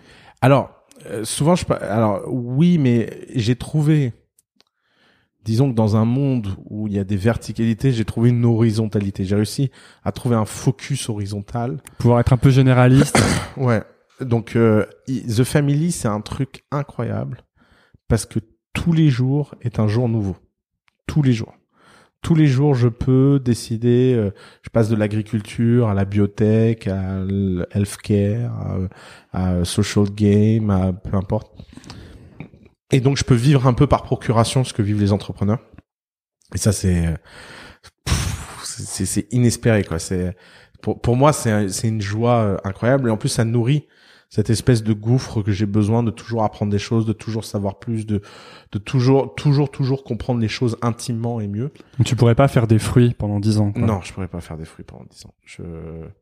Ça, ça a été la, ça a été la découverte la plus douloureuse pour moi. Je, j'ai grandi en voulant être euh, un Mark Zuckerberg ou un Elon Musk. Et, euh, et en les rencontrant, alors pas eux, mais euh, leur équivalent en moins bien. Euh, mais même déjà en moins bien, c'était impressionnant d'énergie, de focus et d'intensité que je n'aurais jamais. J'ai, j'ai, euh, je me suis dit, ok, c'est pas la peine de te mentir, euh, faut te regarder en face. Euh, alors c'est c'est pas un truc, ça m'a pris deux ans. hein. Il m'a fallu pendant deux ans, j'étais un peu le capitaine Haddock. Euh, tu connais la scène où euh, est-ce qu'il faut dormir avec la barbe au-dessus du lit ou la barbe en dessous de la couette? Au-dessus Euh, je en crois, ouais, je les ai tous lus, donc. euh, Eh ben, euh, le capitaine Haddock n'arrive pas à dormir parce qu'il n'arrive pas à décider si il doit avoir sa barbe. au-dessus ou en dessous. Et moi, c'était vraiment ça. C'était euh, c'était entrepreneur ou aider les entrepreneurs, entrepreneur ou aider les entrepreneurs, entrepreneur ou aider les entrepreneurs? Euh, et un jour, euh, j'ai rencontré un mec très très très puissant qui m'a dit non mais écoute, euh, t'aimes beaucoup trop les idées pour être entrepreneur. Je dis mais comment ça? Il me dit mais euh, quand on aime les idées, on aide les autres à les réaliser. On peut pas, euh, tu peux pas, tu, tu, tu peux, tu peux pas te marier à une idée si t'as envie de choper toutes les idées. Hmm. Donc euh, tu vois, c'est un peu, un peu le dilemme. euh, Est-ce que tu veux être célibataire ou euh, ou marié? Bah, en termes d'idées, j'avais pas du tout envie de me marier, quoi. Mais parfois, on, sûrement qu'on s'en, on s'en rend compte euh, une fois qu'on rentre dedans, parce que je sais que tu, tu parles de, de, tu dis que le succès c'est sur le long terme, et tu on donne souvent les exemples de Steve Jobs, Bill Gates, Zuckerberg, mais c'est des types qui avaient pas forcément prévu de passer 10 ans sur ce qu'ils faisaient. Steve Jobs, il essayait quand même de faire un, un- de la- de l'argent rapide avec Wozniak au début en fabriquant plein d'ordi, il en avait besoin. tu vois. Mais et dès qu'il en a plus besoin, il a quand même. là, il avait le choix par contre, Ouais. c'est ça. C'est-à-dire que dans ce choix-là, je veux dire, euh, Steve Jobs, il est pas parti euh, à diriger une compagnie aérienne, quoi, parce que l'avion Mm. le faisait chier, quoi. Tu vois, c'est euh, c'est euh, c'est vraiment le- c'est vraiment un sujet très différent, quoi. Mm. Euh, il faut euh, il faut reconnaître que ces gens-là ont Steve Jobs avant de faire l'iPod, il a quand même passé euh, 20 ans de sa vie à faire l'ordinateur personnel, quoi. Puis quand il s'est autorisé à faire l'iPod qui est devenu l'iPhone, euh, il avait déjà euh, puis il avait eu ce focus pendant euh, D'ailleurs, c'est la c'est marrant parce que c'est la grande histoire entre Steve Jobs et Larry Page puisque Steve Jobs mentorait Larry Page. Ah, ils faisaient des euh, long walks ensemble, tu vois ça Ouais, ouais. les les, les, fameuses. les, les fameuses walks et il passait son temps à dire à Larry Page euh, tu te plantes euh, tu vas dans le mur tu n'arriveras jamais à faire 10 projets en même temps euh, choisis-en un à la fois si Google tourne sans toi bah laisse quelqu'un rené Google comme Steve Jobs a laissé quelqu'un rené Apple et puis va mettre toute ton énergie dans un projet fais-les un par un Hmm. et Larry Page je l'ai jamais écouté et euh, récemment je regardais Alphabet là et je me disais mais qu'est-ce qu'ils ont foutu quoi? J'ai raison, tout l'argent du monde, on n'a toujours pas de voiture autonome, trucs dans la santé sont incompréhensibles, ils ont 36 moonshots, mais rien n'a l'air de sortir, quoi. Et quand tu parles avec les gens qui travaillent dans toutes ces euh, boîtes alphabet, te disent c'est le bordel, on sait pas trop où on va. Les Google X, etc. Ouais, ouais, exactement. Mm. Donc, euh, donc c'est, ça montre à quel point Steve Jobs sur cette histoire de focus avait, euh, avait profondément raison. Et J'attends de voir quelqu'un qui, un entrepreneur qui serait un focus et qui réussirait. Qui, qui- euh, question justement par rapport à ça. C'était lequel qui t'in- qui t'inspirait le plus, toi? T'avais un rôle modèle un peu ou... Alors, moi, mon, mon, je trouve que le, les, les gens qui m'ont le plus inspiré sont pas des entrepreneurs. J'ai jamais eu, j'ai jamais eu des conquérants comme Alexandre Ouais, le Grand. ouais. J'ai jamais eu d'entrepreneur comme rôle modèle. Euh, le premier empereur de Rome me fascine. Euh, je connais sa vie par cœur. C'est un mec fascinant parce qu'il est, il est, euh, euh, c'est quand César a été tué, c'était le neveu de César et il avait 16 ans. Euh, il est devenu euh, à 17 ans euh, consul à Rome et euh, c'est grâce à lui qu'on doit cette fameuse euh, citation euh, de Cicéron aux âmes bien nées, la gloire n'attend pas le nombre des années. Euh, pour justifier que quelqu'un d'aussi jeune puisse prendre le pouvoir. Et il était entouré d'une bande de jeunes, euh, Mécène, euh, Caligula, euh, tous, ces- tous ces gens-là, euh, ils sont en général avaient 19 ans, quoi. Et ces gens-là ont créé l'Empire romain. Ils ont créé la figure de l'empereur. Euh, euh, ils ont créé le mécénat. Ils ont Mm. créé euh, les arts. Après, bon, il y a des trucs un peu moins drôles avec eux, évidemment. L'é- L'époque veut ça, mais mais euh, mais ces gens-là me fascinent plus que. Je, je pense que le seul entrepreneur où où, euh, où j'arrive à, à vraiment me dire euh, forme de rôle modèle, c'est Elon Musk parce qu'il est Pour la le- taille de ce qu'il fait. ouais, et puis euh, le commitment personnel de ce qu'il fait. Ouais. Le côté euh, sacrifice? non, le côté euh, j'ai plus de pognon, je mets tout mon pognon Ah ouais. sur Tesla Ça, et, je ouais, c'est c'est je pense que je, je pense que quand je vois comment mon banquier me traite avec le peu d'argent que j'ai, j'ose imaginer un mec comme Elon Musk comment comment il doit être entouré d'advisors qui veulent placer son argent sans risque. Puis quand il doit leur dire vous vendez tout parce qu'on va mettre 300 millions dans Tesla puis euh, puis on va emprunter un peu d'argent parce qu'il y a pas assez. Tu vois, je pense que les gens rentrent chez eux et font des blagues sur lui quoi. Hmm. Et, euh, et j'adore cette capacité à s'en foutre en fait, et de le faire quand même. Côté on risque tout encore. Ouais, exactement. Hmm. Je- Mais du coup, quand t'es arrivé dans la, dans la Silicon Valley, est-ce que t'étais déjà imprégné de cette culture ou est-ce que tu t'es fait une grosse session de rattrapage, t'as lu mille bouquins, t'as rencontré tout le monde? Non, j'ai euh, j'ai euh, j'ai beaucoup beaucoup appris. C'est les trois ans qui m'ont le plus changé. D'accord. Euh, en fait, c'est un peu c'est un peu comme si j'avais passé toute ma vie à chercher cette espèce de de volonté. Millions of people have lost weight with personalized plans from Noom, like Evan, who can't stand salads and still lost 50 pounds. Salads, generally, for most people, are the easy button, right? For me, that wasn't an option. I never really was a salad guy. That's just not who I am. But Noom worked for me. Get your personalized plan today at Noom.com. Real Noom user compensated to provide their story. In four weeks, the typical Noom user can expect to lose one to two pounds per week. Individual results may vary. I'm Sandra, and I'm just the professional your small business was looking for. But you didn't hire me because you didn't use LinkedIn jobs. LinkedIn has professionals you can't find anywhere else, including those who aren't actively looking for a new job but might be open to the perfect role, like me. In a given month, over 70% of LinkedIn users don't visit other leading job sites. So if you're not looking on LinkedIn, you'll miss out on great candidates like Sandra. Start hiring professionals like a professional. Post your free job on linkedin.com/people slash people today. et de ne jamais y avoir trouvé écho et d'un seul coup d'être entouré de gens qui te jugent pas et te laissent pouvoir exprimer ça. T'as trouvé le bon endroit, quoi. Ouais. Maintenant, je suis pas un enfant de la vallée, Euh, au sens où la vallée c'est pas chez moi. Hmm. Ça ne sera jamais chez moi. Je serai jamais. euh, je, j'aime, jamais je vivrai dans une maison à Palo Alto. Quoi. Je, mon, mon niveau de mon niveau de bonheur euh, décroîtrait trop vite. Quoi. Je, je- j'ai envie d'aller. J'aime aller. euh, j'aime ce côté euh, des villes historiques où tu vas dans un café. euh, tu manges dans des grands restaurants, euh, tu, euh, tu tu tu vas au théâtre, euh, tu vas au cinéma. euh, ton horizon est un peu plus grand que Netflix, Hmm. euh, même si Netflix est génial. Euh, j'aime ça en fait. J'aime euh, j'aime la culture. Ouais, il y a un côté un peu large. froid. Même moi, je suis resté même que six mois. Et, euh, au bout de six mois, j'étais là, j'avais qu'une envie, c'était d'être à Paris, de un Mm. petit table avec mon petit café. Ouais.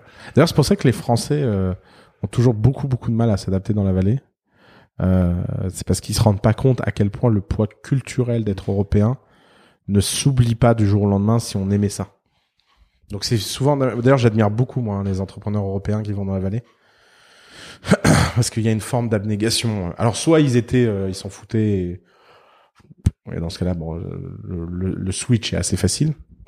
Mais s'ils aimaient ça, ils aimaient la vie, c'est quand même, euh, quand même dans une société où il n'y a pas de, Il y a pas beaucoup de, il y a pas beaucoup d'ubris culturel. quoi. Hmm. Là, on le disait tout à l'heure, ça fait 4 ans de The Family. C'est comme, tu sais, on compte souvent les cycles en 5, 4, 5 ans sur des choses. Donc c'est un peu comme si c'était la fin d'un cycle. D'ailleurs, vous commencez à vous étendre en Europe. Ouais. Donc on peut considérer qu'il y a une sorte de nouveau ouais. cycle de The Family qui démarre.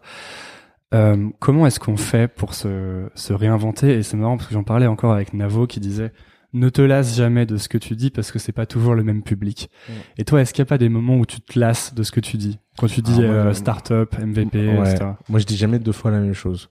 Et quand je dis deux fois la même chose et que je radote, parce que je radote beaucoup évidemment, c'est parce que je me souviens pas de l'avoir dit. donc, euh, donc euh, non, nous on a cette, euh, on a cette passion de l'avant-garde euh, à tel point, tu vois par exemple, on a pris, euh, on s'est étendu à Berlin et, et Londres, ça a pas marché, c'était catastrophique. Pourquoi? Parce que euh, dès que tu essaies de répliquer quelque chose de local ailleurs, bah tu t'arrives pas, tu comprends pas. Et Mm. puis ce qu'on a construit à Paris, c'était en étant à temps plein. Il faut quand même se rendre compte que pendant deux ans, quand on était euh, rue du Petit Musc, euh, ici, Alice, euh, pardon, euh, rue de Poitou, Mm. à, à, à côté de dans le Marais. Euh, pendant deux ans, Alice et moi, on n'est pas sortis de l'appart. On est littéralement pas sortis de l'appart. Je- On n'a pas fait un seul voyage d'affaires, on n'a pas fait une seule con, on n'a pas fait. Donc t'as as besoin d'une espèce d'énergie au début pour pour faire sortir de terre un mouvement en fait. Euh, tu peux pas faire ça en étant un tiers du temps à Londres, un tiers du temps à Berlin, un tiers du temps à Paris quoi. Donc euh, à Paris, ce qui se passe, c'est que les gens sont frustrés parce qu'ils se sentent euh, ils sentent que t'es plus là, t'es plus autant présent et ils se disent ah The Family c'est moins bien. Donc on a eu beaucoup de plaintes de nos, nos entrepreneurs. Alors après les gens ont une passion de la nostalgie, ils disent ah avant c'était Mhm. mieux, mais en fait c'est parce que tu t'en souviens Comme pas. Mais mais still, comme diraient les Américains, il y avait du vrai là-dedans. Et puis à Londres et Berlin, ils comprennent pas. Ils disent euh, ouais le mec il était sympa, on l'a vu deux jours, euh, après il disparaît deux semaines. Est-ce que c'est pas comme ce que tu disais sur les entrepreneurs qui doivent focus sur un projet? Est-ce qu'il faut pas du coup aller à faire Berlin comme des dingues pendant un an, faire Bah oui, mais dans ce cas-là, Paris s'écroule. ah, Ok. C'est ça le problème. c'est que maintenant, tu as une legacy, tu as un truc. Et puis, euh, récemment, euh, ça a cliqué. quoi. On s'est dit, en fait, le problème, c'est qu'on est en train d'essayer de répliquer ce qu'il y avait à Paris, à Londres et à Berlin. Là où, en fait, il faudrait plutôt se poser la question de à quoi ressemblerait The Family si c'était né à Londres, Paris et Berlin. Si en day one, on était dans ces trois villes à quoi on ressemblerait? Et quand tu te poses la question comme ça, tu te dis, bah, en fait, c'est assez évident. Si en day one, on était comme ça, on aurait mis le fundraising à, à Londres, on aurait mis le produit à Paris, puis on aurait mis tout ce qui est relais, COO related, euh, tout ce qui est euh, euh, sc- euh, scalabilité, sales, euh, tout ça, euh, à, à Berlin. C'est la rigueur allemande. Puis c'est bien caricatural, tu vois. Le pognon à, Ouais, ouais. le pognon à, à Londres, la- L'artistique à l'artistique à Paris et puis euh, la rigueur à Berlin. Et en fait, on a décidé de le faire. Donc quand tu décides ça, ça veut dire quoi? Bah, Ça veut dire que déjà la moitié des gens dans ton équipe à Paris ne servent plus à rien parce qu'ils sont pas à Londres à Berlin. Que évidemment les envoyer à Londres à Berlin serait débile puisque tu veux les talents locaux, tu veux être une boîte européenne. Donc euh, si c'est pour mettre des Français à Londres qui font de la levée de fonds à Londres, euh, ça va pas avoir le niveau d'avoir quelqu'un qui, est, qui fait ça depuis 10 ans à Londres. Hmm. Et donc, bah, tu, tu dois faire quelque chose de dur, quoi, qui est de réinventer de zéro, quoi.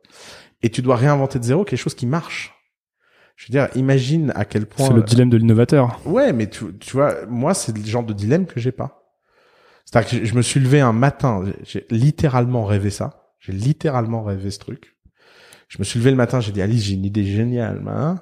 Alice, avec toute sa fougue et son énergie, c'est de la balle, on y va. Et ben, on est venu, on a dit à l'équipe, voilà, on change tout là. Bon, bah, maintenant, on va parler avec chacun d'entre vous qui n'avait plus votre place, et puis, euh, puis avec chacun d'entre vous, on va trouver quelque chose à faire, quoi. Et puis, Mm. euh, puis vous allez quitter The Family, vivre une vie ailleurs, et puis nous, on va vivre notre vie, quoi. Et c'était le moment de se séparer, quoi.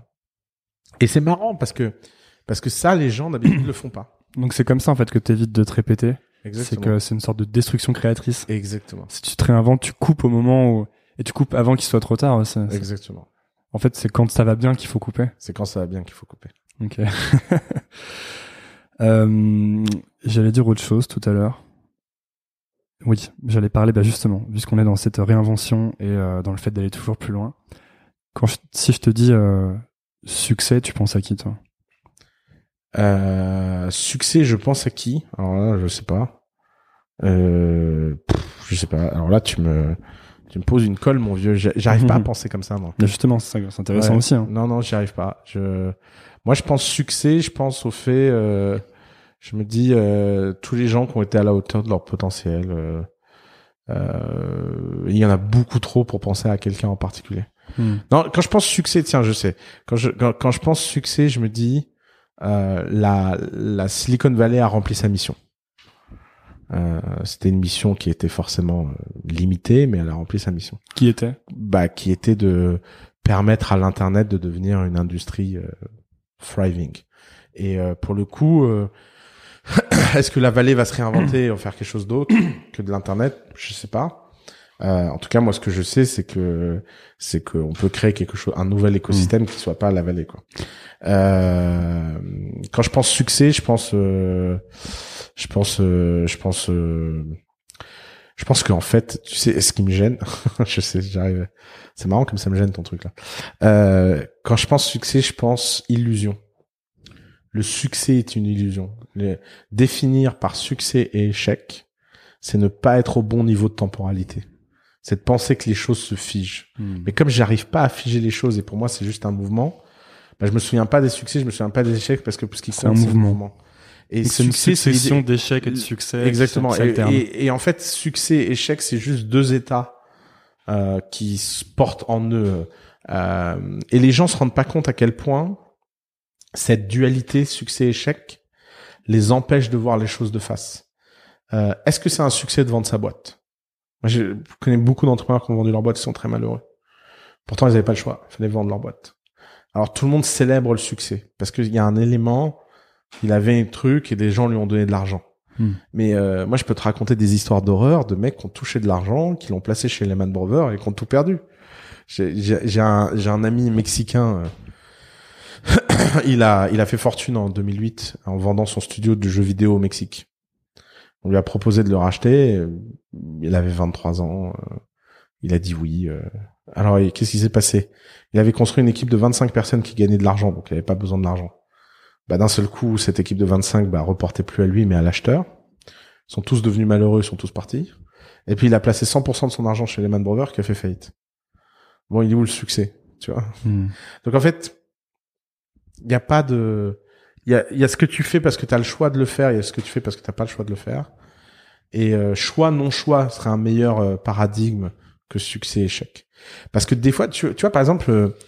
euh, il y a des euh, on, nous on a eu un échec par exemple c'est d'essayer d'ouvrir un château à la campagne Bon, Vous vouliez faire The Family à la, à la campagne ouais, Ouais, voulait je non, vois. mais c'est- attends, toute bonne famille. À la, à la euh, groupe de rock des années 70. c'est euh, ça écoute toute bonne famille devrait avoir un château de campagne tu vois.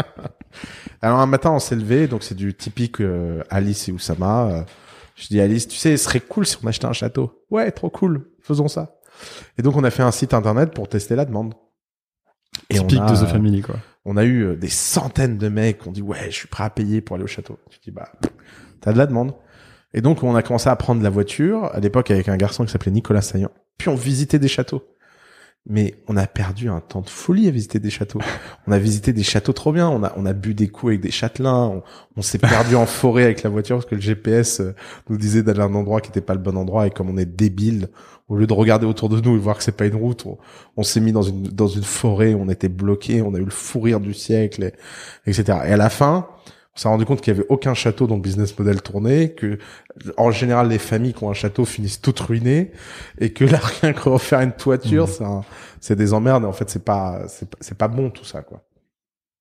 Mais c'est un succès ou un échec? On a passé des super moments, on a rencontré des gens incroyables, on a créé des, certaines des connexions à travers ce château sont devenues des connexions pour d'autres sujets The Family.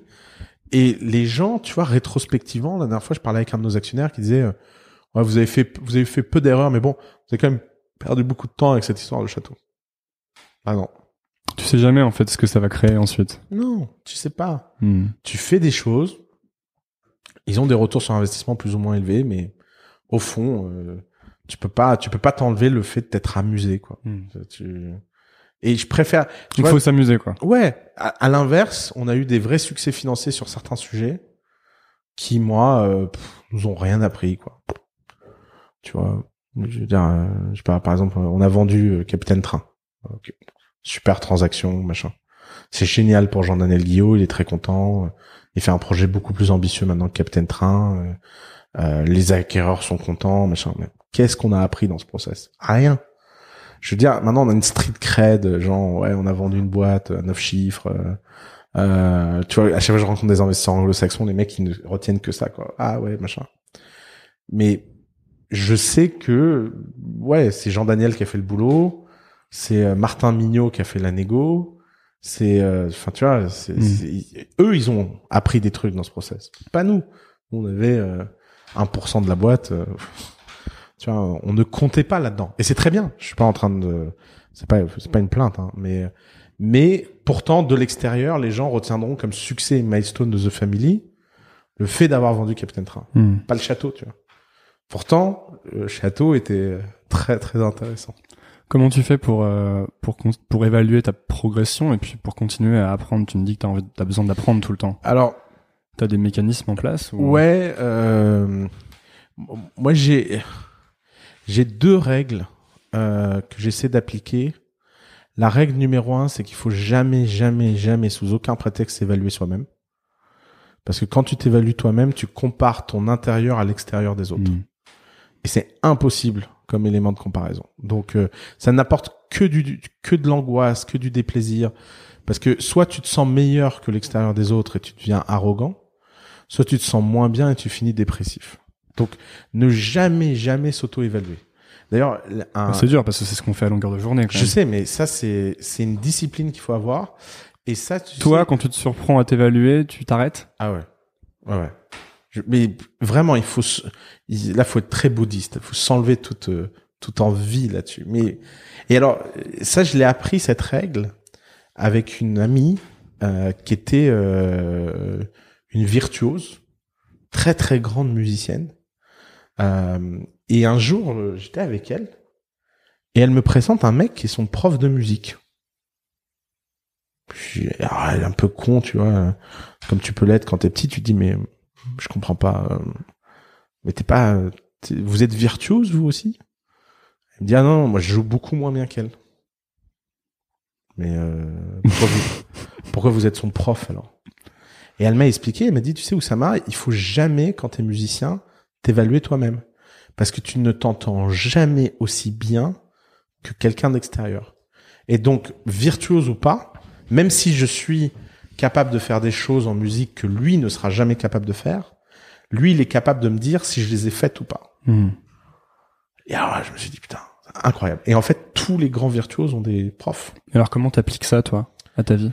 Et bah, tout simplement, donc, en ne s'évaluant jamais. Et alors, ça va avec un corollaire qu'il faut écouter le feedback que des gens que t'admires.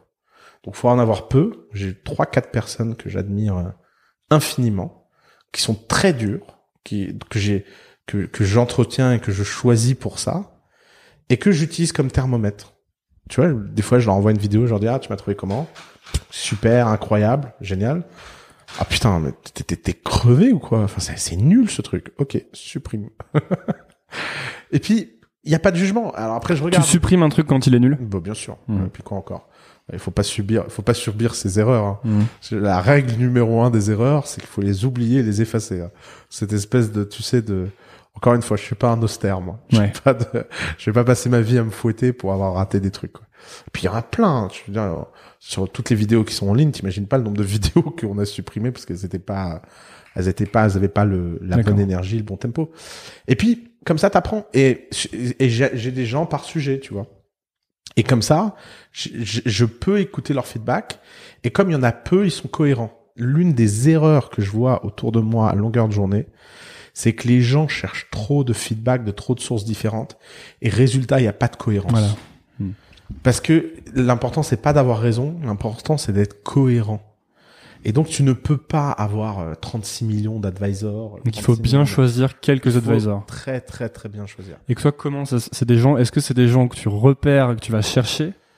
C'est des gens que la vie m'a Ouais. fait rencontrer. Mmh. Il faut être ouvert. Par exemple, tu vois, pendant très longtemps, j'avais pas d'advisor business.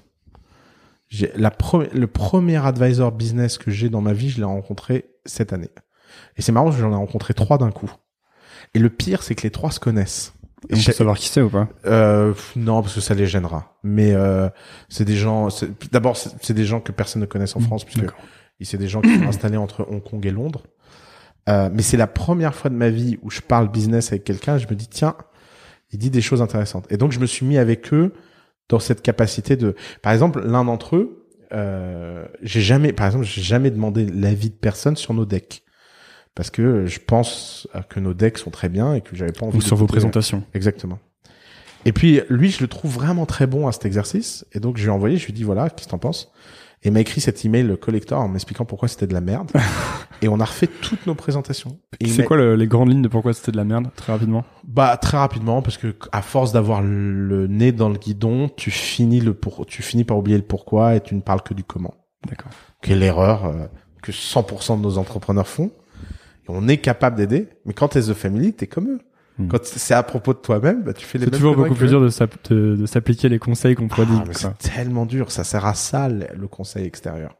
Mais, si t'envoies ton deck à 10 mecs en leur demandant 10 feedbacks, t'es sûr d'être foutu. Ça va aller dans tous les sens. Ça n'aura plus de forme. Ça aura plus de colonne vertébrale. Tu dois garder la colonne vertébrale. Donc, il faut choisir. Et donc, vaut mieux ne pas être accompagné, ne pas être conseillé que mal.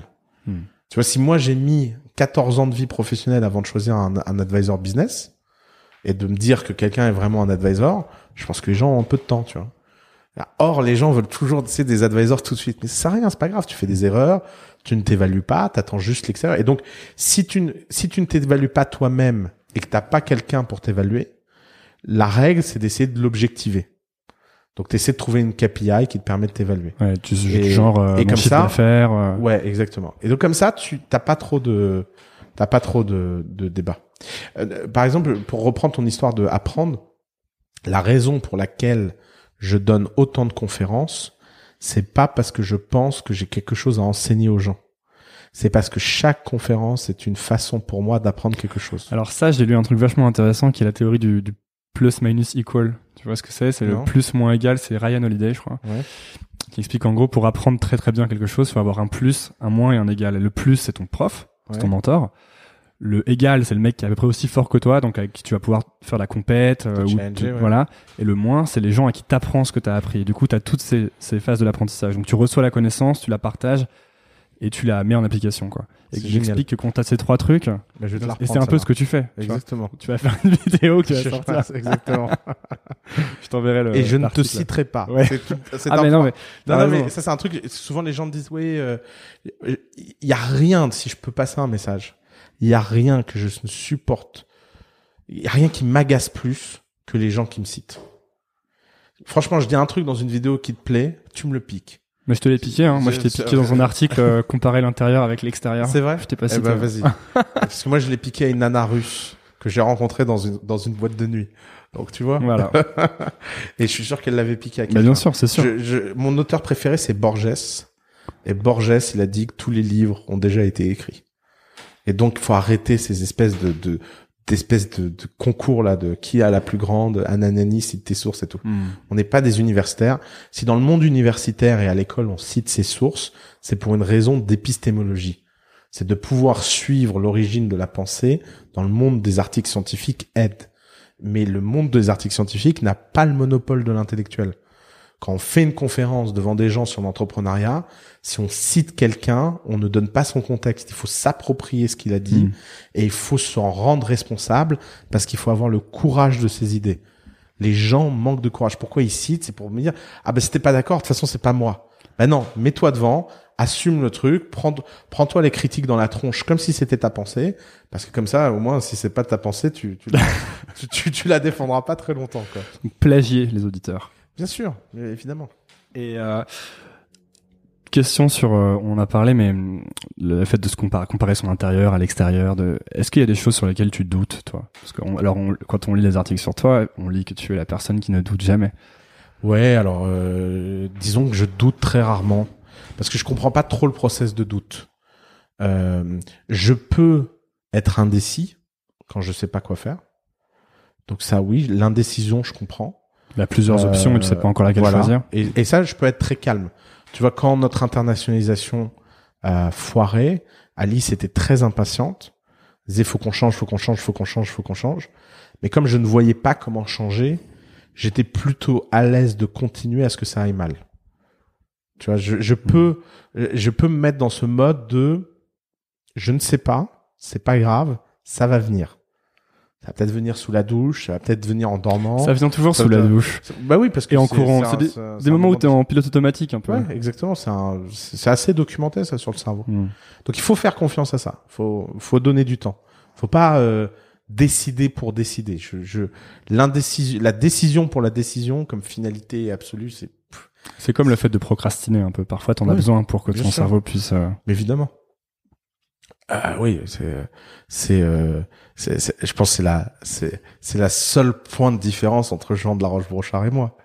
Jamais de la vie je pourrais vivre la vie de Jean de la Roche-Brochard Pourquoi? Parce qu'il est trop efficace. Ouais. Je veux dire, C'est une machine. C'est une machine, tu vois. Je, moi, je suis, je- je- de ce point de vue-là, je suis son némésis, tu vois. Je, jamais de la vie. euh, et Dieu sait que j'admire. Je, Ouais. T'essayes de tendre vers ça ou t'acceptes Oh, que t'es pas tout. comme ça? Surtout pas. Il ne faut jamais aller contre sa nature. Jamais. J'aime, j'ai- tu sais, il y a cette expression sortir de sa zone de confort. Mhm. Je déteste cette expression. C'est une expression qui est dite par des gens qui ne savent pas ce que ça veut dire. Il faut étendre sa zone de confort. faut toujours s'améliorer. faut toujours être meilleur. Euh, tu vois, par exemple, moi, je, je me dis, euh, l'année dernière, j'ai lu euh, 30 bouquins. Cette année, je vais en lire 60. Ça, oui.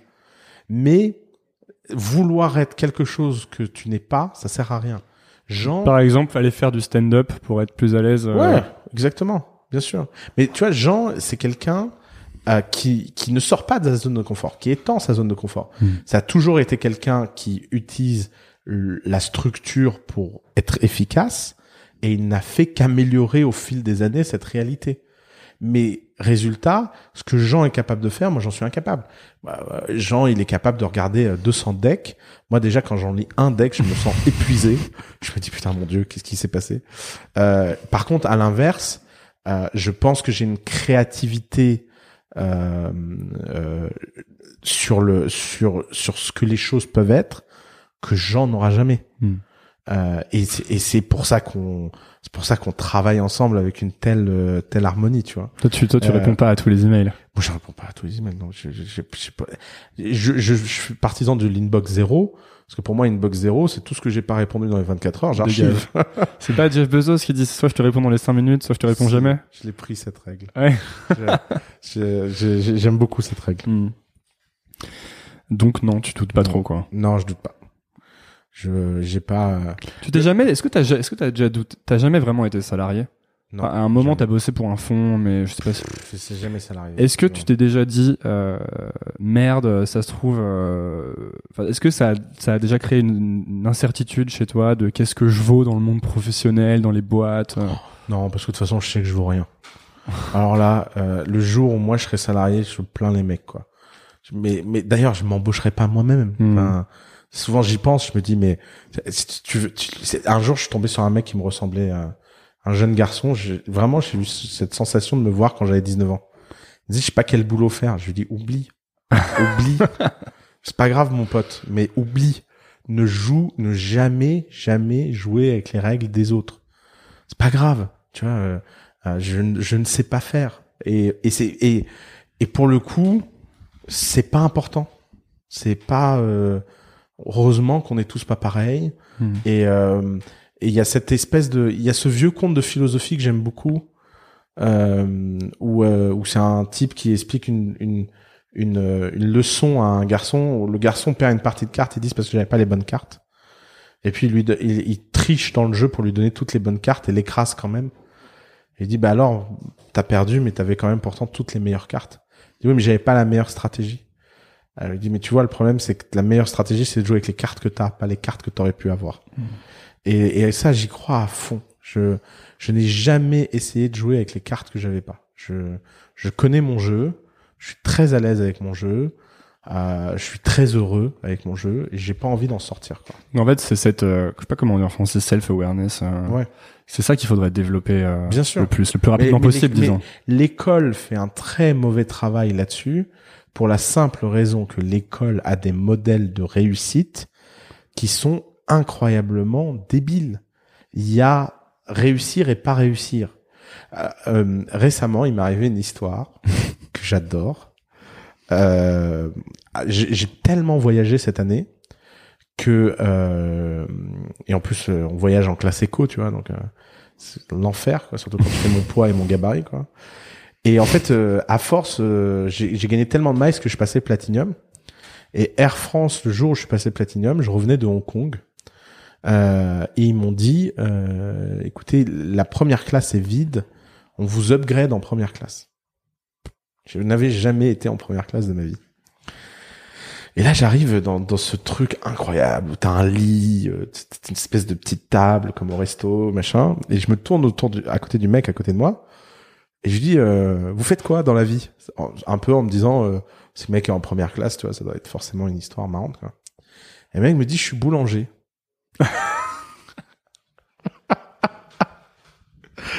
Et alors là, je, je l'ai pas lâché le mec. Je voulais savoir.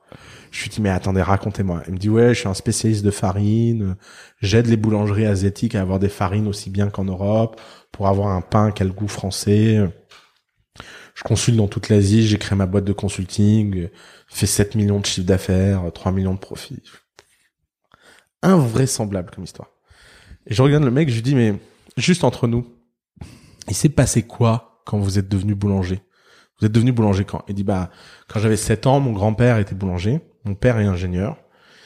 Et euh, je tombais amoureux, je faisais du pain avec lui pour m'amuser, j'ai commencé à en faire, j'ai adoré ça et donc à 14 ans, j'ai décidé de devenir boulanger et euh, l'école n'a pas voulu me faire et j'ai eu de la chance que mon père me soutienne dans le projet et me dise bah grand-père, il était boulanger, il était très heureux. Il y a pas de problème si tu veux être boulanger. Et donc il suivait des cours euh, du soir euh, pour apprendre les autres matières parce que le niveau intellectuel dans les écoles de boulanger était trop faible. Et donc son père voulait qu'il garde, mais il a accepté que son père. Et l'école a fait une euh, comment ça s'appelle? Une euh, ils ont envoyé une lettre quoi au rectorat, Ouais. un avertissement au rectorat, et son père a été convoqué au rectorat de pourquoi son enfant n'allait pas en lycée général. Et ça a failli mal tourner comme histoire, avec des menaces, etc. Bah tu vois, tant que l'école sera comme ça, où il y a une définition, tu préfères quoi, être boulanger millionnaire ou avoir fait une fac de sociaux où t'es même pas capable d'aligner trois mots et de pas avoir de, de boulot après parce que t'as jamais été fait pour ça? Hmm. Et ça, c'est parce qu'on a des définitions hyper bizarres de ce que veut dire réussir ou pas réussir. Et si on arrivait vraiment à profondément changer ça dans l'école, je pense que l'école aurait un grand gap de transformation grâce à ça. C'est c'est vraiment un élément euh, un élément hyper hyper important de qu'est-ce qui est prestigieux, qu'est-ce qui l'est pas. Ce qui devrait être prestigieux, c'est d'être le meilleur, quel que soit le domaine. Si on avait ce genre de mentalité, on était capable de célébrer l'excellence. Ok, tu veux être boulanger, pas de problème. Tu vas juste être le meilleur boulanger. Tu veux être, euh, je sais pas quoi, et tu vas tendre vers cette excellence, quel que soit le domaine. Et là, les, je pense que les gens seraient beaucoup plus heureux Hmm. parce qu'ils auraient pas- une mesure plus claire de ce que c'est que la réussite. Exactement. Il la définirait en interne et pas en externe. quoi. Et du coup, est-ce qu'il n'y a pas aussi toute la partie qui est nulle? Non, parce qu'en fait, ce qui se passe, c'est que si les gens avaient ce genre de logique-là, tout le monde trouverait sa place. Parce que si tout le monde essaie d'être le meilleur, évidemment, logiquement, tout le monde y trouvera une forme d'excellence. Euh, je ne suis pas le meilleur euh, à faire ce que je fais, mais le fait d'être toujours meilleur tous les jours fait que j'ai ma place parmi les autres. Parce qu'à un moment donné, les classements s'effacent, il n'y a plus vraiment de classement. Puis on serait obligé aussi de savoir euh, quelles sont ses forces et de jouer que là-dessus. Exactement. Plutôt que de passer son temps à essayer de, De gérer ses faiblesses. la chèvre et le fou, comme on dit. Ouais. On va arriver sur les dernières questions, parce que là, ça fait longtemps déjà que je te... Alors, j'ai lu une formule intéressante sur toi. Tu vas me dire ce que t'en penses. Il y a quelqu'un qui a dit, on se, chez Oussama, on se demande quelle est la part de fumée et la part de flamme. Ah, c'est mon ancien directeur de la, ouais. c'est mon ancien directeur de la com qui a dit ça. Euh, ça m'a beaucoup vexé comme phrase. Euh, ça m'a beaucoup vexé parce que ça, ça montre aussi à quel point dans cette entreprise euh, qui était Ipios, j'étais pas le Oussama d'aujourd'hui. Euh, notamment parce que je manquais de transparence, que je cachais les mauvaises nouvelles et que donc les gens ont fini par douter. Je pense que le Oussama d'aujourd'hui est différent du Oussama de cette époque. C'est que je suis devenu un, j'ai adopté la posture de toujours être transparent et de plus cacher les choses. Hmm. Il reste un mois de cash dans The Family, tout le monde le sait. Tu vois. C'est pas euh, dans Ipios, euh, c'est au bout de trois mois plus tard qu'on aurait appris que que, que que c'était la merde. Et donc je pense que cette phrase vient de là, mais je pense qu'elle est plus euh, elle est plus vraie. Maintenant, je sais aussi je sais aussi qui j'agace. Euh, je le vis bien. Euh, je sais que j'agace beaucoup euh, l'écosystème parisien. Euh, je sais qu'on pense que je suis arrogant, prétentieux, etc. Mais ce qui me fait plaisir avec toutes ces critiques, c'est que c'est des critiques de gens qui me connaissent pas. J'ai jamais vu quelqu'un qui me connaît et qui me dit ça. Je, et je suis content. Hmm. Tu vois, je serais euh, que que que on soit euh, flamboyant, il y a pas de doute. Euh, qu'on ait envie de de faire des choses extraordinaires, il y a pas de doute. Euh, mais penser qu'on penser qu'on est malveillant, euh, c'est quand même c'est quand même une vaste blague en fait. Euh, Donc ça, c'est les, ce seraient les critiques pas justifiées à ton égard. Quoi. Ouais, ouais, ouais, clairement. Euh, Alors, elles sont justifiées parce qu'elles sont aussi dites d'une distance où on garde ces gens à distance. The Family a été clivant dès le début parce que mon obsession, c'est que ces gens toxiques ne rentrent pas. Mhm. Il y a quand même beaucoup de gens à Paris où je suis très content qui savent pas où est l'adresse de The Family, quoi. Parce que je me sentirais très mal à l'aise de devoir leur expliquer qu'il faut prendre la porte. Tu vois, je suis content qu'il y ait une forme de sélection naturelle en fait euh, de, de ce point de vue-là. Et s'il y a des gens qui sont au milieu et qui doutent, tant pis pour eux. C'est pas, c'est pas notre. euh, je crois qu'Alice t'avait dit ça. dans Ouais. son- C'est hyper important. C'est hyper important. Mais euh, je crois que c'est pour même, on en revient à ce que tu sais, le truc d'Ice Cube, si c'est pas fort, c'est faible. Ouais. Peut-être que pour créer un truc vraiment solide, il faut absolument exclure. Ah tu te définis peut-être même plus parce que t'exclus que parce que t'inclus. Évidemment. Évidemment. Faut fermer les portes, quoi. Faut fermer les portes. Mhm. Faut pas hésiter à fermer les portes. Pour finir sur ces histoires de critiques, c'est quoi selon toi ton, ton gros, ton plus gros défaut alors? Ah, mon plus gros défaut, les, les questions de- d'entretien d'embauche. Ouais. Euh, Là, on arrive sur les questions d'entretien d'embauche. Euh, non, mais vraiment parce que Non, non, là, mais tu m'as écoute- dit arrogant et tout, mais ça, c'est Ouais. des. Non, non, je pense que je pense que j'ai j'ai trois défauts.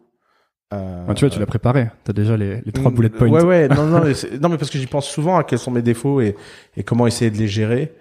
Euh, j'ai trois défauts, dont deux qui sont sous contrôle grâce à Alice. Euh, alors le premier défaut qui est pas sous contrôle et je pense que je pourrais jamais rien faire, c'est le fait d'être orgueilleux. J'ai un orgueil, je supporte pas perdre, euh, je suis pas bon joueur, euh, j'ai pas, euh, je suis pas un, je, je ne commence jamais une bagarre mais je la finis toujours. Et je porte en moi une cette violence qui des fois t'amène à à comment dire à mener des combats vains. Ma femme m'a offert un dessin qui est un mort à mourir de rire pour mon dernier anniversaire où t'as un mec sur une vignette qui dit il y a sa femme euh, qui est dans la chambre qui dit viens dormir et il répond I cannot someone is wrong over the internet. Alors ça c'est un, un peu le défaut. combat contre les moulins, quoi. Mais, ça? mais oui, mais ça ne sert à rien. Je le sais d'avance que ça ne sert à rien, mais je ne peux pas m'empêcher. C'est un défaut, c'est comme ça. Et là, pour le coup, si tu comptes le nombre d'heures que j'ai passé à me fracasser avec des trolls, euh, je- on peut créer une vie, quoi. Tu vois, Euh, on peut rajouter une vie dans ma vie, quoi. Donc ça, ce défaut et ce défaut, il est pas sous contrôle parce que voilà, il fait partie de toi, il fait partie de, il fait partie aussi de l'énergie. On peut pas, on peut pas vouloir être glorieux et, et rentrer dans l'histoire et changer le monde et avoir ta vision du futur qui gagne sur les autres visions du futur et être un moine bouddhiste qui a laissé Mhm. son ego et son orgueil au placard. Et ça pose cette histoire d'orgueil, ça pose plein de problèmes parce que parce que forcément euh, t'en arrives à euh, des fois tu prends des décisions qui sont pas la meilleure décision stratégique juste parce que t'es porté par l'émotion du moment en fait. Euh, et puis bon, voilà, c'est comme ça. Ça fait ton charme, ça fait tes défauts, ça, ça fait que tu fermes des portes à jamais sur des vexations à deux balles. Euh, mais bon, voilà, ça c'est. Le deuxième défaut euh, que j'ai, c'est que je manque de concret. Alors ça c'est un, défaut euh, que Alice a mis sous contrôle. Euh, j'ai beaucoup, beaucoup, beaucoup, beaucoup de mal à comprendre qu'il y a de la distance entre la pensée et l'action. C'est-à-dire, si j'ai appris un truc avec Alice, c'est que l'action est plus importante que la pensée. Et ça, je pense être meilleur en exécution maintenant que je l'étais il y a quatre ans. Parce que, à fréquenter Alice, je vois comment on fait. Mais, je n'arrive pas à être à sa hauteur à ce niveau-là. Je, et alors, ça fait partie des défauts où je travaille parce que je pense que c'est un, que c'est un point important de de pas devenir Alice, mais de tendre vers Alice, même si c'est tout doucement, même si même si peut-être qu'il faudra 50 ans pour pour arriver là. Mais le fait qu'il n'y a pas de distance entre ce que tu penses et ce que tu fais est quelque chose de. Je, je peux être, je peux, tu vois, des fois j'ai des fulgurances. Euh, je me lève un matin, je dis ah putain il faudrait faire ça, et puis j'oublie d'en parler à Alice. Résultat, ça n'existe jamais. pas. Mais ça c'est c'est vraiment gênant quoi. C'est euh, après euh, voilà euh, côté rêveur, euh, tu vois, tu peux pas être euh, tu peux pas être dans le monde des idées Mhm. et être dans le monde forcément quelque part tu payes le prix quoi. Et ça, je suis hyper heureux d'être euh, d'être avec Alice. Et le troisième défaut, c'est que je manque de rigueur. Je je n'ai pas la patience de la rigueur. Euh, et ça pour le coup, avoir Colin à tes côtés, c'est un bonheur. Ah mais c'est incroyable. C'est euh, tout ce que j'écris passe par la moulinette Colin et il y a un il y a un côté euh, il voit tu, tu vois moi moi je vais écrire un, par exemple la tribune Macron que j'avais écrit pour Mhm. l'élection Macron j'ai écrit en 15 minutes d'un trait comme ça. Et puis euh, Dieu merci que je l'ai envoyé à Colin quoi. Les trucs qu'il a corrigés faudrait publier la, la avant après pour que les gens truc. Il- il a ni changé la forme ni le style mais il m'a il y avait des sottises dedans mais des sottises que je pense même pas en plus. Tu vois c'est juste que parce que t'es dans le mouvement parce que tu penses vite parce que t'es pas clair ah, tu t'en tires Mhm. et puis euh, et puis ah ça y est c'est fait quoi. Et donc le manque de rigueur est euh, est très gênant. Mais j'ai la chance d'en avoir deux sur trois qui sont sous contrôle par mes associés. Et donc, qu'est-ce que tu ferais euh, si t'avais pas peur? Si j'avais pas? Peur. deux. C'est de la question Facebook qui pose aux entretiens. Ils disent aux gens, qu'est-ce que tu ferais si t'avais pas peur? Ah bah alors là j'ai peur de rien donc euh... bah non bah rien de plus en Rien. fait. Euh, non Et dernière question, Mhm. c'est la, la question bonus. Qu'est-ce que tu dirais à, à Oussama à 19 ans, disons? Ah putain, alors celle-là, je, je, ça je sais pas. hein. Euh... J'aurais tellement envie de lui épargner les conneries que j'ai fait, mais est-ce que je serais celui que je suis si je les avais pas faites? Alors là, euh, j'aimerais pas pour parler, j'aimerais pas ne, j'aimerais ne pas, je n'aimerais pas avoir le pouvoir de parler au Oussama de 19 ans. Parce que, parce que forcément l'orgueil était fois 1000, forcément j'avais un ballon à la place de la tête, Euh, forcément il a fallu que je me prenne tout ce que je me suis pris pour, euh, pour que ça dégonfle, mais est-ce que tu peux souhaiter à quelqu'un de prendre ça dans la tronche quoi, vois? C'est pas euh, donc je non non en fait je, si je lui dirais rien, j'essaierais de me cacher pour pas qu'il me voit quoi. Comme dans Retour vers le futur. Ouais exactement. Faut, faut surtout pas. euh, Faut pas voir la photo de The Family qui Non, disparaît sur ouais. le Polaroid. Non. J'aimerais, je préférerais par, je préférerais, euh, je préférerais pouvoir, euh, euh, comment dire, je, je préférais pouvoir parler à des gens qui n'existent plus que parler à moi. euh, Tu parlerais à qui? Tellement de gens, tellement de gens. C'est ça qui est incroyable dans l'écriture. C'est que que tu l'écriture, peux- c'est l'accès, c'est de pouvoir. Voilà, quand je lis tous ces livres, j'ai l'impression de parler avec les morts. Machiavel, dans ses euh, mémoires, raconte que Machiavel, après un coup d'État politique raté, a été exilé à la campagne. Et donc, il avait des habits de gueux à la campagne, euh, pleine de boue, etc. Et tous les soirs, il lisait Tite-Live. Et, euh, et euh, euh, en lisant Tite-Live, il allait se changer et mettait ses plus beaux habits d'apparat avant d'ouvrir le livre parce qu'il ne voulait pas apparaître devant Tite-Live dégueulasse. Et euh, je fais la même chose. Je, je, par exemple, des fois quand je lis, je, par exemple, des fois je suis tout seul, je mange et je lis. euh, Puis je- assez, assez bizarrement, j'installe une deuxième assiette. C'est bizarre, mais euh, mais j'aime beaucoup cette idée que que les morts vivent par leurs œuvres en fait et que tu as que tu rentres dans leur intimité, que tu rentres dans leur accès. euh. C'est pour ça que j'adore les mémoires. J'adore les correspondances. Tu vas écrire tes mémoires? Ouais, alors euh, j'ai décidé de faire comme Obama, en toute modestie. Euh, Obama a fait un exercice fascinant, c'est qu'il a écrit à 30 ans ses mémoires, et ensuite tous les 10 ans il a écrit un nouveau chapitre, et là bientôt sort ses années à la Maison Blanche de 40 à 50 ans. Euh, et donc là, pour mes 30 Tu vas avoir 30 ans, euh, ouais. J'ai T'as 30, 30 ans, ans. ouais, donc alors euh, évidemment, euh, elles sont sorties. Je crois il avait 33 ans ou 32 ans parce que ça prend un peu de temps d'écrire. Mais j'aime bien cette idée tous les 10 Mhm. ans d'écrire. Et donc oui, je vais écrire, euh, je vais écrire euh, mes mémoires parce que je pense que c'est la façon la plus simple en fait de de partager son intimité en fait. Quel est le bouquin que t'as le plus offert, juste pour... ah, c'est- alors il y a un petit biais là-dedans parce qu'il y a un bouquin que j'offre à tout le monde. Euh, si j'ai encore un exemplaire, je t'en offre un et sinon j'en, je t'en ferai un la prochaine fois qu'on se verra.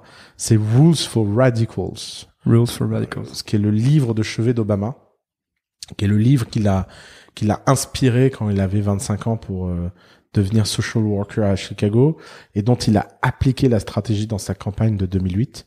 C'est un livre qui a été écrit en 57 par un type qui s'appelle Saul Alinsky, qui écrit les règles pour euh, radicaliser une communauté et la rendre responsable de son avenir. Les Noirs de la communauté de Chicago subissaient leur situation, mais c'est pas parce qu'ils étaient victimes qu'ils se mobilisaient.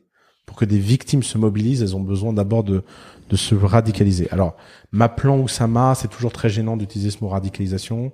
Chaque fois la CIA l'entend et se dit putain, il nous fait chier. Lui. Euh, donc évidemment, la radicalisation chez moi a un, un aspect très bienveillant. C'est pas, c'est pas, c'est pas, un, c'est pas une histoire de transformer les gens en islamistes quoi. Euh, souvent je dis, les gens me disent oui, faut, souvent les gens me disent, il faut arrêter d'utiliser le mot barbare, faut arrêter d'utiliser le mot radicalisation. Alors je leur dis toujours la même chose. Le 11 septembre 2001, j'ai pas changé de prénom. Je vais, je vais pas laisser qui que ce soit m'empêcher d'utiliser des mots Hmm. qui n'appartiennent à personne. Eh ben, merci beaucoup, Plaisir. Oussama. Euh, où est-ce qu'on envoie les gens qui écoutent euh, s'ils veulent te trouver? Ah bah euh, en ligne euh, sur Facebook euh, ou samadthefamily.co euh, pour mon email. euh, donc voilà. Ok, merci beaucoup. Merci. Merci d'avoir écouté. Si ça vous a plu, pensez à vous abonner sur iTunes ou Apple Podcast en cherchant Nouvelle École. C'est la première étape. Ensuite, vous pouvez encore plus m'aider en donnant une note au podcast, 5 étoiles de préférence. Ça se passe dans la section avis de iTunes ou de l'application podcast et ça aide beaucoup Nouvelle École. Vous êtes de plus en plus nombreux à suivre et ça me permet d'améliorer sans cesse le podcast. Merci à tous. Nouvelle École, c'est tous les lundis sans faute à 17h. À la semaine prochaine.